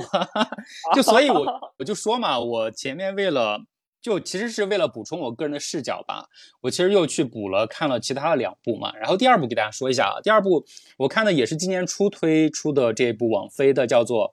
玛丽莲梦露之谜》首次现世的录音带，就名字很长啊，我好不容易才记住。然后这个比较特别是什么呢？因为我就是因为看了这个《金发梦露》啊，就觉得它有些地方扯得太严重了，就觉得我有必要去了解一下。事实的真相可能更接近于一个什么样的状态啊？所以我就奔着它是个也是今年出的嘛，也比较新。然后呢，本身的这个形式又是纪录片的一个形式去看了啊。当然怎么说呢，也挺失望的，也挺失望的。然后当然 他失望的点不一样啊，他失望的点不一样，它在于哪儿呢？我还是会给一部分人推荐的，但是会有一定的差别是在于哪儿？它这个纪录片的形式是什么呢？就是。它全程穿插的是玛丽莲自己的这个呃影像资料啊，包括她声音资料，包括她一些日常生活里面被记录下来的一些镜头，包括她真正自己出演的电影的一些镜头，是不断的穿插在里面的，作为画面呈现的。这是这是一个。然后呢，它充斥了大量的，就是这个。作者本人的视角啊，他当年在八二年的时候啊，为了去采访玛丽莲当年死亡的真相，然后去去采访了当年很多呃很多可能跟他比较亲近的一些人，包括他的这个心理医生也好，对吧？包括一些可能算得上挚友的一些人也好，包括他的这个化妆师啊、服装师、管家等等这么一些人，然后去采集了他们的这个声音资料，然后穿插在里面去作为一些。呃，证据的佐证吧，大概是这个样子。但是我们知道，就是只我刚说了，只有声音嘛。他为了去填补这些声音的画面呢，就是不断的用了各种玛丽莲本人的镜头，包括请了一些呃当下的演员啊，然后去通过对口型的方式把这个画面还原出来，让你然后做做的比较旧啊，让你相信说这是在当年的那个场景里面。真实的在发生的这个人的口述啊，他差不多是这么一个形式，然后去试图解析说玛丽莲当年到底是怎么死的。所以，我这个对这个片子的感受就比较两极啊。首先，我不推荐它的地方在于，它最后呈现出来结果就跟就跟那个什么走进科学是一样的，就是说了一个多小时等于没说啊，就说了一个多小时，最后得出的结论是，就是跟我们现在熟知的结论是一样的，就是他是自杀或者说意外喝药喝太多了身亡，对就已经排除了这个被他杀的可能。所以我当时本来去看他的这个前提是，我还觉得他可能分析出来什么新的一些信息啊，结果完全没有，所以在这个点上我是失望的。但是对我来说，呃，有意义的地方反而在哪里呢？就是因为我们刚才这个金发梦露，我们大家都知道了，她是安娜这个生活在二十一世纪的女演员。她去还原了一个六十年前的一个女明星的一个形象，她毕竟不是梦露本人，对吗？我们想要了解梦露的风采也好，想要理解她的魅力也好，我们真的要去看一下她本人的。然后这个片子，我觉得非常好的地方在于，就这个纪录片啊，它很多这个穿插用来做素材的那些画面，真的非常美，非常美。就是你没有看过任何梦露片子的人，他的这个片子里面就剪辑了很多高光的时刻，对吗？然后你原来意识到说，原来那些梦露当年动态的那些瞬间，那些被赋予了颜色的瞬间，是这么生机勃勃。就是我哇哇，我真的第一下意识到说，原来为什么这么多人会被他打动？因为我们之前的很多对梦露的观感只停在那个安迪沃霍尔的那个照片，对吗？就没有太多别的信息，因为它那个东西它是个静态的，虽然它色彩很丰富，可能传递的意图有很大的空间，但是它依然是一个静态的东西。但是你真正回过头去看，哪怕在当年的那个那个色彩和影像画质之下。那梦露的光辉简直无法掩盖，就是她的一哦颦一笑，对对对对她发丝飘起的瞬间，她每一个翘起的脚步，我觉得就真的立刻能击中你的心吧。你你终于知道说，原来为什么当年那些人会那么迷她，就就是真的是有魅力的。对，啊对对对，而且而且我不得不提的啊，就是我们最开始还是讲到卡戴珊的那一段，我不是问你问题了吗？说嗯卡戴珊穿的那个衣服当年是在什么场合下？然后你当然也回答对了啊，就是嗯梦露其实在一九六一年的时候，肯尼迪生日的时候，给他献唱生日歌的时候，去去穿的那身儿啊。当然，这个真实的桥段是有一个小背景在的，是什么呢？就是其实梦露跟肯尼迪就是坊间默认啊，就拉拉扯扯，其实挺多年的啊。但是在一九六一年的时候，因为这这个生日歌的这个事儿是一九六一年肯尼迪的生日嘛，然后梦露在不久之后就去世了嘛，对吧？对，然后但是在当时呢，对，但是在当时呢，他跟肯尼迪啊，就是通过其他的一些资料佐证的话，其实是已经闹掰了的。就是肯尼迪当年已经就任总统了嘛，然后已经明确的给他表示了说，以后不要再来找我了，我们就不要有联系了。嗯，就是当然这是坊间一些资料传闻啊。就嗯如果说大家愿意相信这是一个真实的状态的情况下，你会就会有一种稍微奇怪一点的感觉是什么呢？就是嗯，就是其实就是梦露在争取一个已经不愿意再回头的男人，就他已经自顾自的往前走了，他不要你了。然后梦露在这个时候还愿意为他穿上最华丽的衣服啊，为他大唱生日歌，甚至那是总统哎康棒，我也可以。那嬛嬛你也得争 争取那个，但是但是得嬛嬛是钮祜禄嬛啊，她是为了复仇才回宫的。梦露，当然梦露的想法和人生状态，我们现在没法揣测嘛。不管怎么样，都是个第三方的东西，你是不可能还原最真实的状态的嘛。我只能说，我看到就是这个纪录片里面，他是把就是这个生日会上的一小段剪出来放出来了啊。啊，然后梦露穿着那个亮闪闪的金色晚礼服，然后走出来，然后非常的轻盈，就是非常的轻盈。这是在我知道当时他们那个事实状态之后，非常非常佩服他的地方，就是他其实心态已肯定是非常沉重的，就这个男人注定不太会回头了。我在做最后的放手一搏，我想让他回心转意，对吗？但是他在大庭广众之下。出现露面的时候，他依然满脸的笑意，那个笑意是隐藏不住的。你会觉得说啊，这个人是真的快乐，他没有在假装快乐。因为我们上一期讲了很多人在假装快乐嘛，对吗？就结果我没想到梦露是在假装快乐，但是他依然传递给看到他的人是很多真实的快乐，甚至他那个刚出场的时候。踱着的那个小碎步啊，包括翘一下小腿，包括他走到那个话筒旁边的时候，他非常带一点轻佻的，有点调情那种感觉的，他用手指轻轻扣了一下那个麦克风，哇，我都觉得那一下好像扣在了我的心上，我都觉得说 肯尼迪你在想什么，对不对？我觉得我都被打动到了，你为什么还不回心转意啊？但是，但是我想说的就是，这是这个片子传递给我的很多不一样的东西。我是真的有被梦露的那些呃昔日真实的影像深刻的打动到，非常鲜活，非常生动啊！甚至我再回过头去看那个《金发梦露》里面安娜演的部分，虽然刚说了一部分是关于她情绪的问题啊，呈现出来大部分时段都跟。就是高昂的情绪没有关系，都是在非常低沉的一个状态里面，所以也不可能有太多神采奕奕的那种状态去打动你嘛。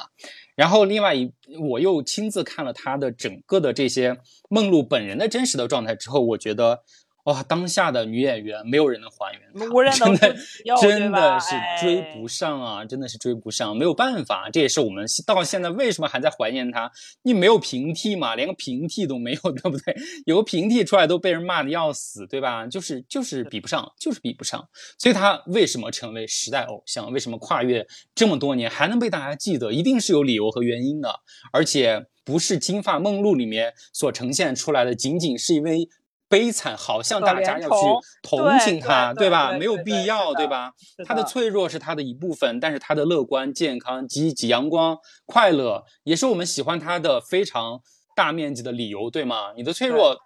当然不影响他的这些其他地方，整个加起来才是一个完整的、吸引我们的光芒万丈的女明星嘛，对吧？对，这是我看这个纪录片之后，我可能想去推荐大家说，如果你真的想。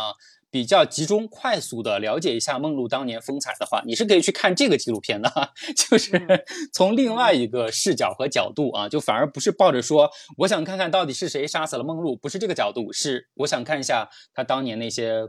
光彩的瞬间啊，是这么一个角度去可以去看这个片子，叫做《玛丽莲梦露之谜》首次现世的录音带啊，这是今天给大家提到的第二部关于梦露的影片。那但其实我自己个人真正想推荐的啊，就是呃，不管从哪个角度，我都觉得值得一看的是《与梦露的一周》这部，我不知道你看过没有啊？我没有，我都没看过。嗯嗯，那你听过它吗？我听过，因为我我是有看到很多人看了那个电影的评价，就是说看完以后，就像你的那个感觉一样，就是会感觉到梦露就是梦露，就是他私人底下状态跟他荧幕上的形象特别特别不一样，反差很大。好像好像说他感觉应该是蛮内向，然后也蛮居家，然后也是有自己想法的这样子的一个。成熟女人的形象，就跟她平时表面上那种很很就是胸大无脑，咧咧，就是大大因为我们知道，对，就按照传统西方人的观念里面，所谓的金发女郎其实就是一个贬义词嘛，对吧？对，就是胸大无脑的贬义词，就是一个代称嘛，对。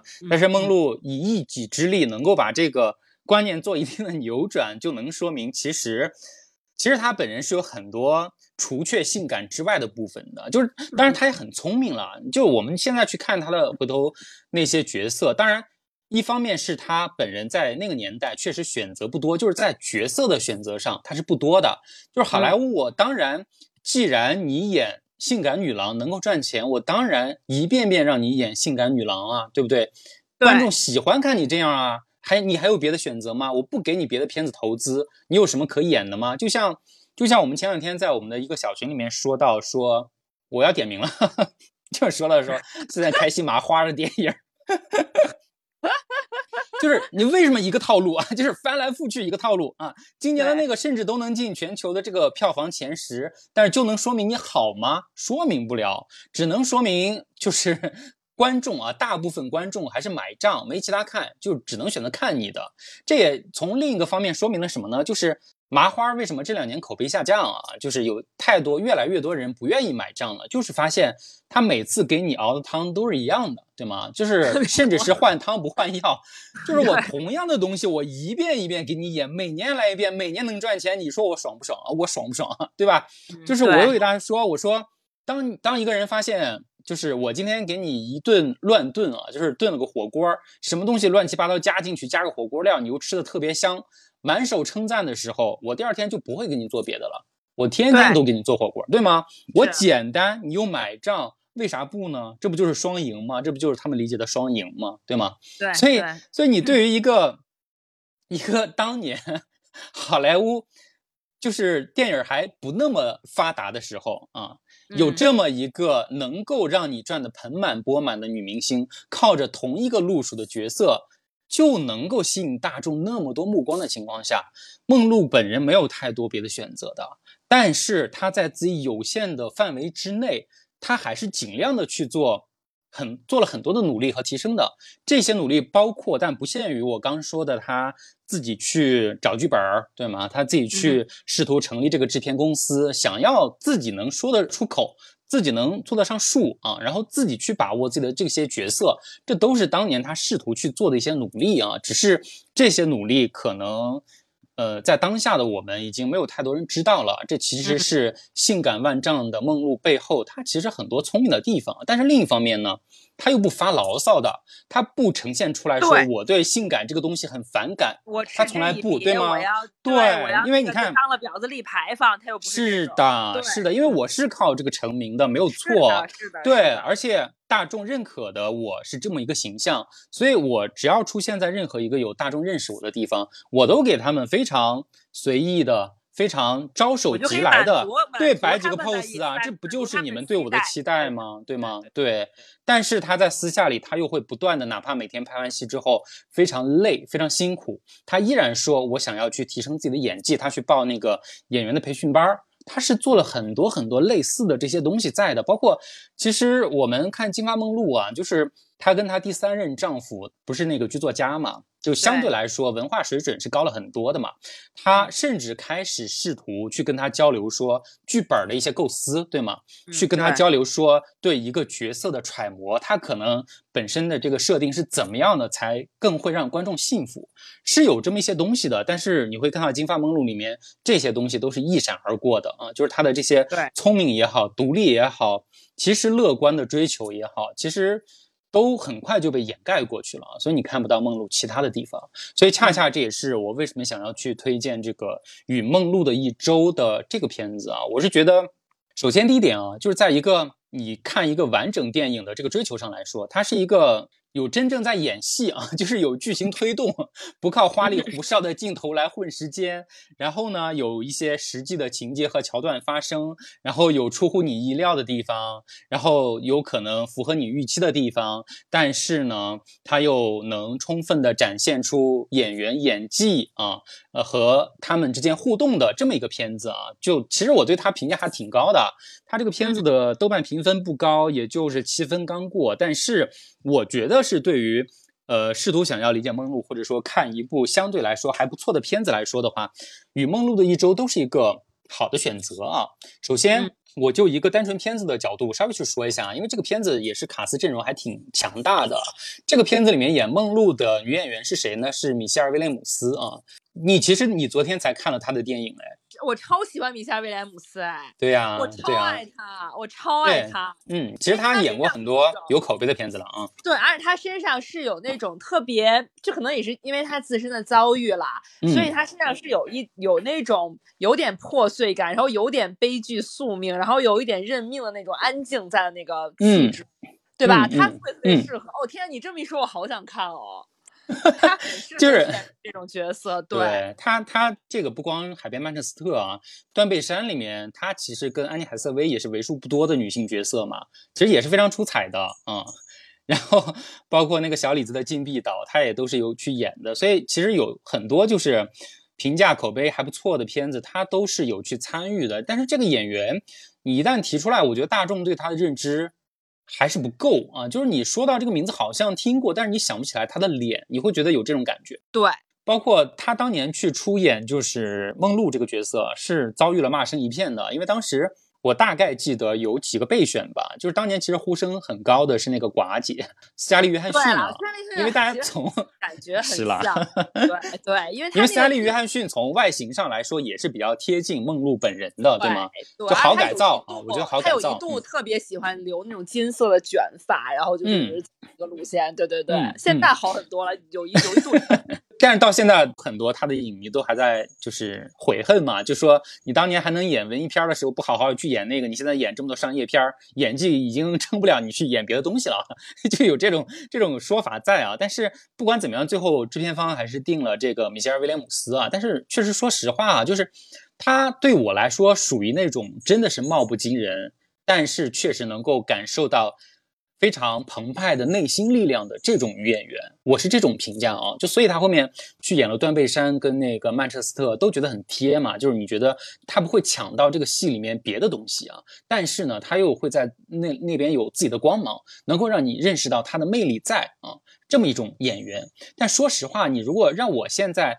不看这个片子的情况下去想象她。当年演了这个梦露的话，我也是觉得有点难想象，因为梦露在我们眼里至少她是极致的性感和极致的美，对吗？你对一个可能在生活里面貌不惊人的一个女演员，我觉得这个难度还是很大的。但是她演了这个梦露之后，我觉得她确实至少在我现在看过的对梦露的演绎里面，她其实是非常全面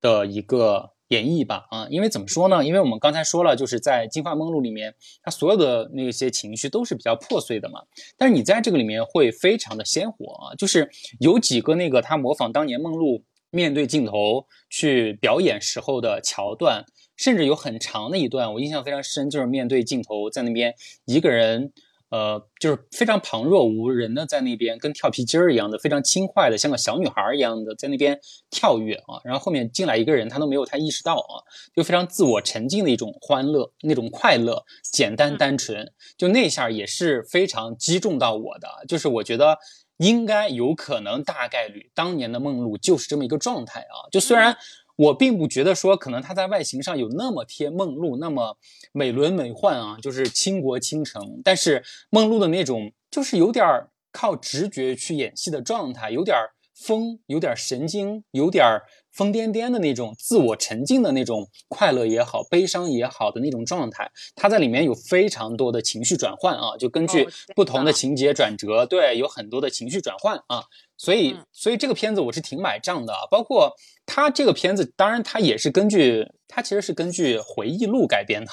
就回忆录的这个视角呢。就是这个片子里面的男主角小雀斑啊，小雀斑也是影帝嘛，对吧？我们知道，对。小雀 斑演的跟他演对手戏嘛，就是一个非常年轻的男孩儿啊，就是出于对电影行业的这个巨大的渴望啊，就就抛却了身后殷实的家世，非要去这个剧组里面当一个第三导演的助理。他都不是副导演，也不是第一导演的助理，他是第三导演的助助理啊，就一个非常非常小的角色，但是也是阴差阳错啊，然后就进到了这个游龙戏凤。的这个剧组，所以其实他的这个故事的时间点跟大概的时间线还是比较精确和有迹可循的。就是一九五六年的时候，梦露去拍这个《游龙戏凤》的时候，当时是她刚好跟第三任丈夫，就是我们刚说的这个作家的，呃，男的叫做亚瑟米勒的这个作家丈夫刚结婚不久啊，还是新婚燕尔的时候，他就进到了这个组里，然后去英国去拍这个片子啊。就虽然是异国他乡啊，就是。但是后面她她老公刚开始是跟她去的，但后面也先回去了，就所以也是处于跟自己新婚的老公是在异地的这么一种状态下，然后又遇到了在这种环境里面能够在一定程度上对她给予一定个人关心的小雀斑啊，因为在他来看，他接触的很多的男人都比他年纪大嘛，都是好莱坞里面那些有权有势的大佬，就不会有人说出于一种私心的关照去照顾他，所以对他来说这种感受。是非常微妙的，也是让他觉得非常难得和可以去珍惜的，所以他就在他们整个拍这个片子的半年多的时间里啊，就跟他发展了一段，就是呃，梦露跟这个小学班演的这个角色呢，就发展了一段有一定的年龄差距啊，大概是七岁左右的这么一个年龄差，然后的姐弟恋的一个比较微妙的。又好像没有什么实际的发生，但是你又会觉得他们确实有真实的相爱过的这么一个故事哦，所以我觉得你应该还蛮喜欢的。我应该会喜欢，而且两个演员我都很爱，我会去看的啊。对对对啊，所以完了之后你可以去看啊。但是就整个的，不管是整个故事的完整性也好，还是说两个人的演绎也好，都让我比较买账啊，就让我能够幸福。就哪怕抛却。梦露这个大明星的身份啊，就是把她的这个身份拿掉之后，你作为一个寻常的一个爱情故事，我也是能够买账的啊。所以这是这是我推荐大家去看这个片子的一个理由了。当然，这个片子它本身本质上还是偏向于讲感情吧啊，但是它依然传递出来了很多别的讯息啊。当然，这个地方我有一个我有一个信息点忘了去查证啊，就是我好像在看这个片子的时候有看到它是那个维恩斯坦公司 出品的一个片子，就是二零一一年嘛，维恩斯坦还这个如日中天，一手遮天，对不对？所以所以出了这么一个片子，我不知道其中的博弈点在哪儿啊，就是这个具体我们肯定说不清啊，但是这个片子里面其其实还是有一定的。对梦露在她当年的那个年代之下，对男权掌控的这个好莱坞里面，就是非常拘谨啊，非常不安，然后被被指控、被指使的这种命运的一些些的。影射吧，一些些的影射还是有透露出来的啊。就虽然可能在十年前，呃，导演没有很强烈的这种想要激发社会共鸣的这种意识，但是他还是有把这部分，就是梦露作为一个性感符号，在很多的男人眼里，它只是一个肉体啊，只是一个符号而已的这种。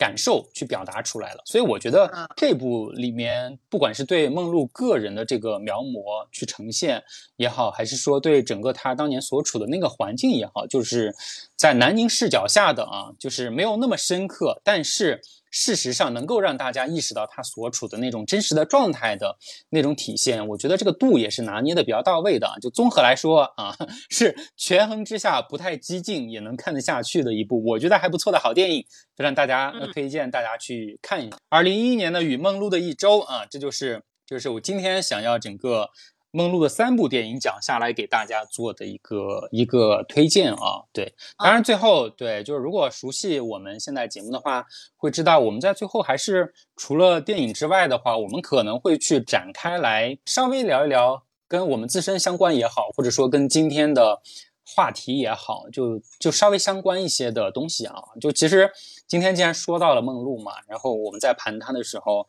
我们也非常明确的说了，它就是一个。目前为止，完全的跨越时代，而且在现有的视野里面无人能够企及的这么一个角色和形象，就是我们对他念念不忘。我们甚至没有看过他太多的作品，但是我们就是知道他，我们就是知道他作为一个符号存在。就是，所以我想，我想跟吴婉婉今天稍微讨论一下啊，就是像梦露这样的跨越时代的这种经典形象的存在啊，就是到底有哪些特质是？就是能够做到这样的，就是能够吸引我们的，因为我们知道梦露那么多绯闻八卦，对不对？她绝对不是一个称得上完美的人，他离完美应该很远，对吗？但是为什么我们还在说他？而且我们说他的时候，其实虽然有不好的声音啊，但是大多数的人还是怀着一种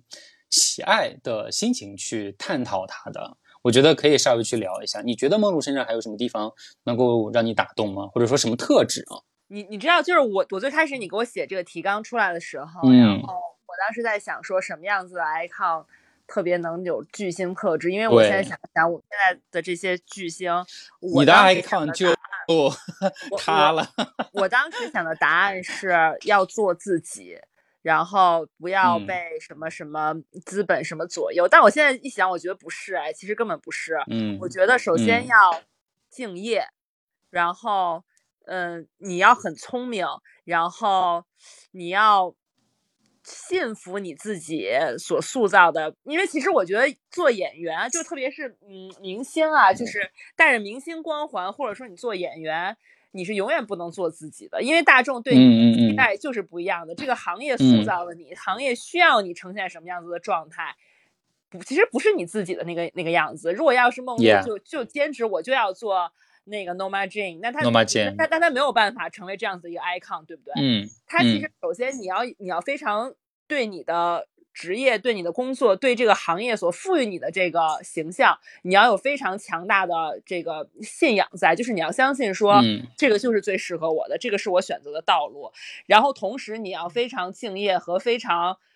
聪明。因为其实就像你说，梦露为什么到后来会变成就是举手投足都是会让都能踏到你的心巴上，对吧？是是。其实所有人在出道的时候，不管你先天条件有多好，你多漂亮，你多美，其实大家最开始都是没有这个巨星气质和光环的，对吧？这就是需要你，你觉得是好的作品，你觉得是不好的作品，你是自己想演的，还是别人被迫你演的？一步步作品中来磨练你自己的个人的魅力和气质，嗯对吧？然后，并且足以让他强大到说你自己也信任他，所有人也都信任你，就其实立起了一个很坚固的一个人设，一个固若金汤的人设。嗯嗯嗯，然后嗯这其实当中需要很多你的悟性、你的努力、你的专注，嗯然后你要很聪明，然后就是特别多的。其实你可以，我觉得不仅仅是说你作为演员可以达到这样成功的一个标准，或者你嗯作为明星可以达到这样一个成功的标准，其实是你做任何各个行业你觉得特别优秀的嗯人身上的这些品质，这你都要对，这也是每一个个体生命他想要成功的其中一个非常重要的特质了。，对你说嗯企业家，你说董明珠，对吧？你说 科学家、居里夫人的，他们所有董姐，的人，谢谢你。其实大家身上的这个 share 的是同样的特质，你不觉得吗？对，只不过是的，是的，是的所以说，把它搬到了马莲梦露身上，就其实拥嗯有这些特质的人凤毛麟角，就只不过拥有这些特质的人进了电影行业，他就会成为这样子的一个一代 icon；这样只嗯拥有这种特质的人进了科学行业，他可能就会变成爱因斯坦和居里夫人，对吧？嗯就就嗯这样的人，在经商了，他可能就是一个董明珠，对吧？所以我觉得其实这个是一个很。很很很很通用的一个很普世的一个一个一个概念啊，就是说，嗯嗯就为什么现在很多人都说现在演员和明星没有信念感啊？你我我们现在是有这种感觉、信念感，信念感，就是你要很有信念感，但光有信念感也不够啊，就是还需要你先天条件也非常好，对吧？并且还需要这个行业和时代恰好赋予你的一个非常适合你能把你所有特质百分之百发挥出来的一个角色和形象，所有的各方面主观也好，客观也好。全都集于你一身，你就是那个天选之人，其实非常非常难。我现在觉得，哎，我是我其实觉得啊，你刚刚说的这个特质，嗯，完全不拘泥在就是影视行业啊，就是是其实是是一个比较广泛领域的一个结论啊，就是对其实相当于衍生出了一个，如果我们想要成功，我们该怎么做的一个命题、啊。我真的觉得是这样子的一个命题。是是没错啦，是没错啦。但是我说一下我的理解啊，就是嗯因为你从梦露这个非常稀有的个体身上，你其实是能得出一些普适性的结论的，只是那些普适性的特质没有别人能做到而已啊。我在想，我为什么喜欢梦露啊？尤其是我在又重新去看了第三部，就是《与梦露的一周》，因为他在那个里面表现出来梦露的个性是更加立体真实的嘛。然后我会更更多的被他打动。一个是除了你刚说的这种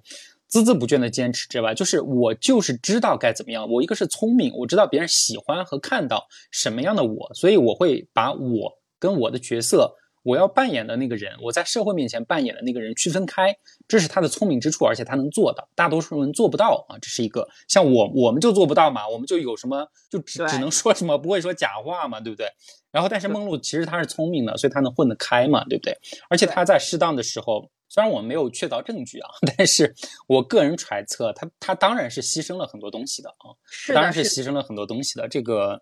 啊，这是我我觉得对没办法的事情啊。我觉得在那个年代，尤其对他这种出身底层的孤儿啊，真的是孤儿啊。我觉得不仅仅是这个年代，我觉得现在嗯也是一样的，就是看是你对于你要做成这件事情有多大的决心。对，就是你划分出来了多少部分的自己愿意去交换，哦，愿意去交换你想要的东西。。对，是的。而且你做出了这个决定之后，还不一定能够交换成功，这完全是场赌博，对吗？所以你还要非常大胆，非常敢下注啊！所以在那个年代，他能够脱颖而出，他一定身上是有这些气质在的。但是另外一方面，你会非常清晰的看到啊，就是你先从他三任老公，你就能看到，他完全不是在一个类型上吊死的人。就虽然那个那个年代明星其实也没有那么有钱，说真的，他被经纪公司已经扒的不剩太多了，对吗？你嗯大部分的女明星如果真的想要过得很好，我最便捷的途径还是说傍富豪嘛，傍大佬嘛，对吗？对但是她选择嫁的人，你看第一个，当然我们就不说了，年少无知的时候嫁了个商人，对自己好就行了，对不对？然后后来呢，她其实是有意识的，第二任嫁了跟自己声名相当的一个。运动明星啊，这个咱就不说了，这也是人生的一种选择。主要是在第三任上面，第三任她嫁一个作家，我觉得这放现在的女明星来说，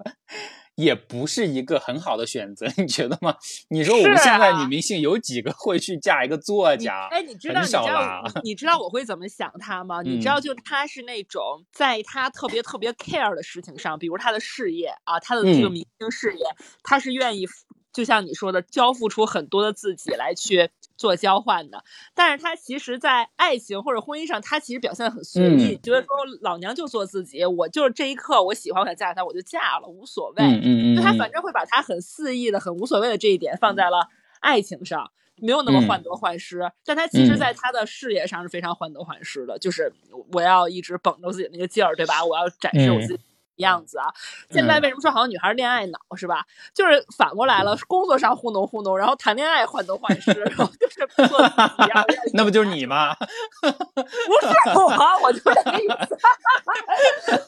感觉你我把自己自爆了。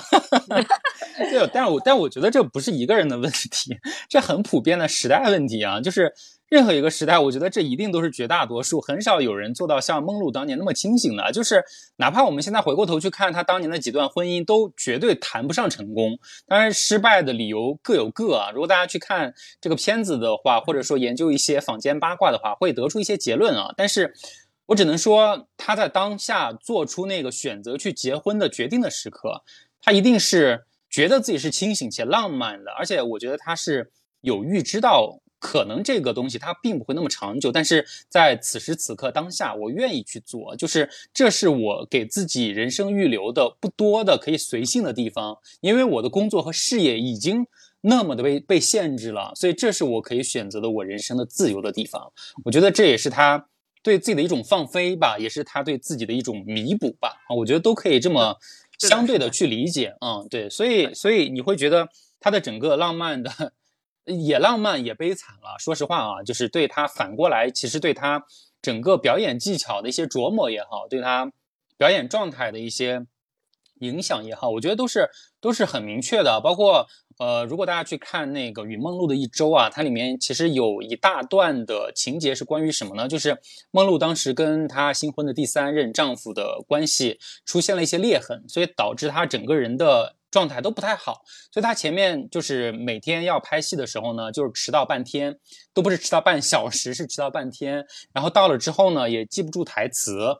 然后呢，演员跟他搭戏呢，他也搭不上啊。就是跟他搭戏的那个男演员就非常的暴怒啊，就是非常生气，就指责他，甚至骂他说：“你不能这么就是就是辜负别人的这些努力啊。”但是他就是非常的自我啊，他就是一个非常自我的性格，他就是觉得说。我的状态不好啊，我怎么能以这样的状态去演戏呢？演出来那不是我满意的地方，那也不是我自己，我也不想看到，对吗？就所以他也是，就就虽然有各种原因啊，但但是他也是坚持且执拗的说，我要去调整自己的状态，我要等我的状态好。我才能去配合你啊，这一定程度上也是我们讲，就是到巨星之后就有这个咖位了嘛。但是另一方面，你也可以理解为他对自己的一种负责任啊，就是他是通过人生经验去通过感受去调动自我的那种感受型的直觉型的演员。这也是为什么他的片子呈现出来，你就是觉得生动，对吗？他不一定就是那个角色有多好，但是他的情绪能就能够直接击中你的内心啊。我觉得这是。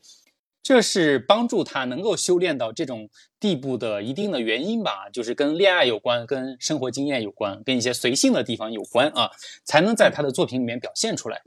所以其实讲到这儿，就因为我在捋这个题，最后做收口嘛，然后我也在想说，真正能够让我联系到类似他的这种的，我第一个能 想到的是周迅，就是。抱歉啊，就是虽然可能有些朋友可能会骂说你周迅跟梦露怎么比啊，或者之类，我觉得没没没有问题啊，这是每个人自己的界定啊。就对我来说，我一直还蛮喜欢周迅的啊，包括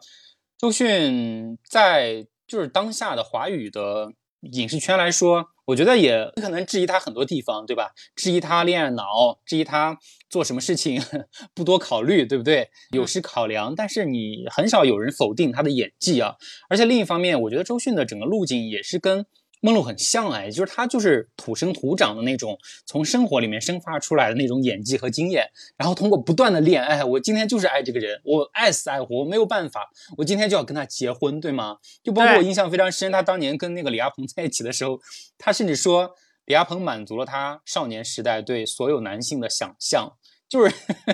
我都觉得不可思议，对吗？我觉得李亚鹏到底何德何能？但是在那个当下，他就会觉得是这样，而且他能把这些东西说出来。所以我觉得，不管是他对于生活的这种相对随性的经验的积累也好，还是说他的这种率真。而且我能立刻把这种率真的体验运用到演技上来说也好，我觉得他都是这种非常体验性非常接近的演员啊。其实哪怕包括他今年上那个脱口秀大会被骂，对吗？就虽然我今天没有看脱口秀大会，就是他到底表现的怎么样啊，但大概知道他被骂的原因嘛，就无非就是，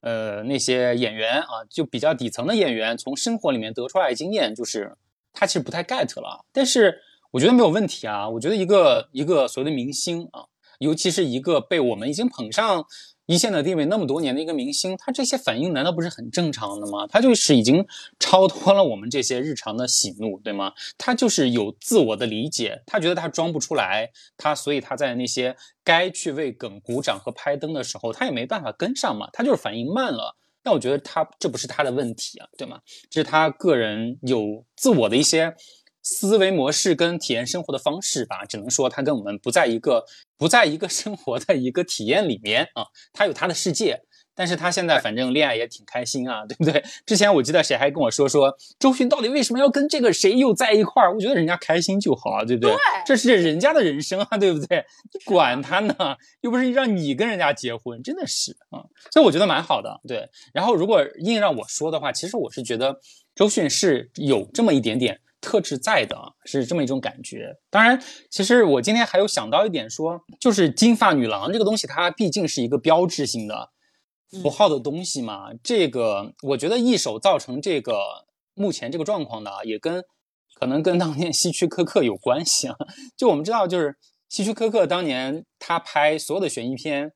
类型片啊。他非常热衷去使用的就是金发女郎，就包括现在我们大家也很多人知道的这个英格丽褒曼啊，等等等等，就是在他的片子里面就都是经常出现的一些熟面孔，对吧？但是如果熟悉他片子的人呢，也会知道，就是他的片子呢，这些貌美的金发女郎最后的结局都非常惨，就是要么被谋杀，要么死于非命，对吗？就几乎没有善终啊，就这也是他长久以来非常惯用的一个。伎俩和手段啊，就是在他的理念里面，金发女郎就是最适合被用来谋杀的，因为越美的东西就越容易悲惨嘛，对吧？他就是秉持着这么一个理念，然后去践行了整个自己的这个电影生涯事业啊，然后让很多的金发女郎被我们所熟知，也被我们目睹在他的片子里面死于非命啊。但是，但是很奇怪啊，你才会发现说，原来这样的结局。我们大家更容易接受，对吗？你更喜欢看，因为它更有韵味儿，它戛然而止了，它没有等到它江河日下的时候，随着岁月的流逝，逐渐成了一个貌不惊人的一个老妇人。它没有，它在最美的那个时候，在绽放的时候，它就被一手扼杀掉了。然后越是这种极端的、这种有转折性的悲惨的。命运和事件，我们就越关注，我们就就越期待，我们就一遍一遍的去怀念它。所以其实说到最后啊，我觉得也跟命运有关系啊，就是很多像跟梦露同年代的一些女明星啊，什么格蕾斯凯利啊，对吧？等等等等啊，像我们刚才讲到这个英格丽褒曼啊，其实她们演技也都很好啊，她们甚至在呃官方的一些认可里面，他们是拿到更多奖项的，在民间的这个观众的认可度也很高，但是。确实，说实话，为什么大家现在反而没有那么的去追捧他们啊？就是，就我们讲，就是善始善终，好像不是一个好故事，就是真的是要中途夭折的故事，越美越惨，才是我们大家喜欢看的、爱看的。对，尤其是这个故事又有八卦狗血，又有。一些政治的相关的七七八八，对吗？只不过政治我们没法去去多讲嘛，对吗？又涉及到很多意识形态的东西。但是我就觉得这个东西非常有意思。我觉得虽然它是一个一个一个我个人的谬论啊，我个人就是出于自私的目的去得出的一个结论，但是我觉得一定程度上，呃，也能印证吧。就是包括包括我那天在群里问我们那个播客听友群，就我们叫。播客难民进步小组啊，就是几个刚开始做播客的人。然后我问他们说：“你们为什么说现代人都会记得梦露啊？然后其中有一个朋友就会说，她很美啊，但是她的人生又那么短暂，就停在三十六岁了，对吗？真的就是花儿一样的年纪，我还没来得及衰老，我就凋落了，对对，所以才让他们至今让大家至今念念不忘。对对，嗯，是嗯。但不管怎么样，我是觉得我们还是需要偶像吧，就是不管是梦露也好，还是说啊，我们这个时代，我觉得是缺偶像的，还是。还是希望有真正的偶像能够横空出世，哈，能够给大家在普通生活里面挣扎的人一些力量啊！我觉得真正的偶像，他不是说像我们现在很多小姑娘理解的，说他长得惊为天人，我就把他当偶像，对吗？就真的太狭隘了。我就觉得现在追星，我说了很多次，我觉得太狭隘了。我觉得真正偶像是，就是他本人也在这个泥潭里面挣扎，也在现实的生活的琐碎里面挣扎。但是他能挣扎的非常有力量，他能给我们在一定的时刻给我们这个示范，对吧？他也是肉身凡胎，但是他在不断努力，他在给我们不断向前进，能看到一些希望的东西。我觉得这是可能我期望的一些当代的偶像吧，当下的偶像就是，但是没有，就是我是一个很难追星的人。目前为止，我好像 在在线下的娱乐圈，我就我没有觉得说有谁能够这么打动我啊。如果硬要说。以往的话，我觉得张国荣勉强算算啊，张国荣其实应该是算的啊，他他真的是能够能够对你的人生有到很多启发和力量的人，就是哪怕你不认可他的作品，这个人都是能够打动你的。我觉得真正的偶像是要能够做到这样的程度的，对吧？包括梅艳芳，我觉得也是 OK 的啊，大概就是这样的人吧。我希望我们的这个时代。能够真正的还能看到像他们这样的偶像出来啊！我觉得我们的娱乐圈儿啊，真正的就不至于只是每天鸡毛蒜皮的狗血事情，不是今天我跟你睡了，明天你跟他睡了，后天我们要离婚就可以上热搜的头条，没有意义，好吧，朋友们，我们 对娱乐圈还是抱一些别的期待吧。好了，嗯，以上就是我们这期呃跟大家。共同试图去了解一下梦露这个人啊，这个跨时代的巨星偶像的。这么一期节目啊，就可能有一有一些就是我们说的不太准确呀，呃，或者说有误的地方，也都欢迎大家给我们指出来，因为我们在最前面也澄清了，我们也是临时抱佛脚啊，但是觉得有兴趣去了解它，试图去了解它啊，但是这个理解的成果呢，大家见仁见智吧，就是可以共同分享、共同进步嘛，对吧？就像我们的那个 播客小组，播客难民进步小组，好了。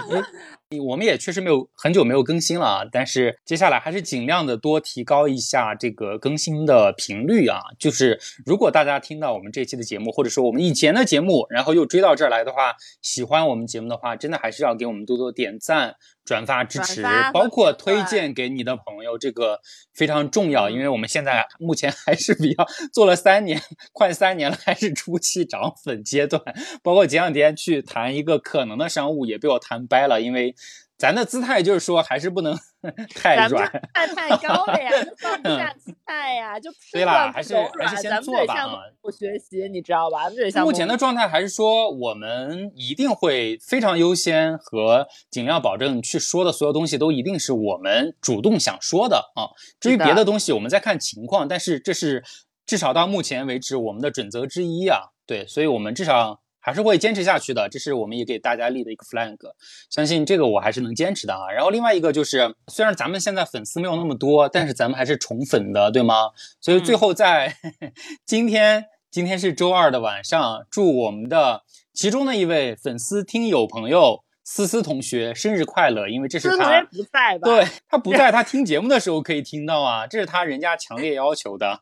对呀，所以我作为一个非常宠粉的一个播客节目，我们目前在呃粉丝要求还不太过分的情况下，还是会尽量满足大家的，好吧？啊，那就请思思同学。主动积极的为我们转发这一期节目，祝你生日快乐！祝你生日快乐！我也可以穿上梦露的裙子，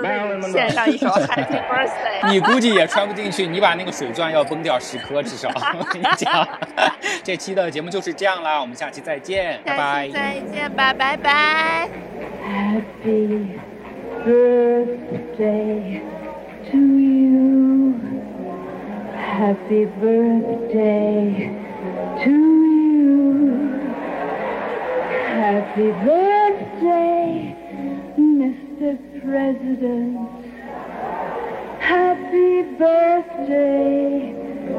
to you.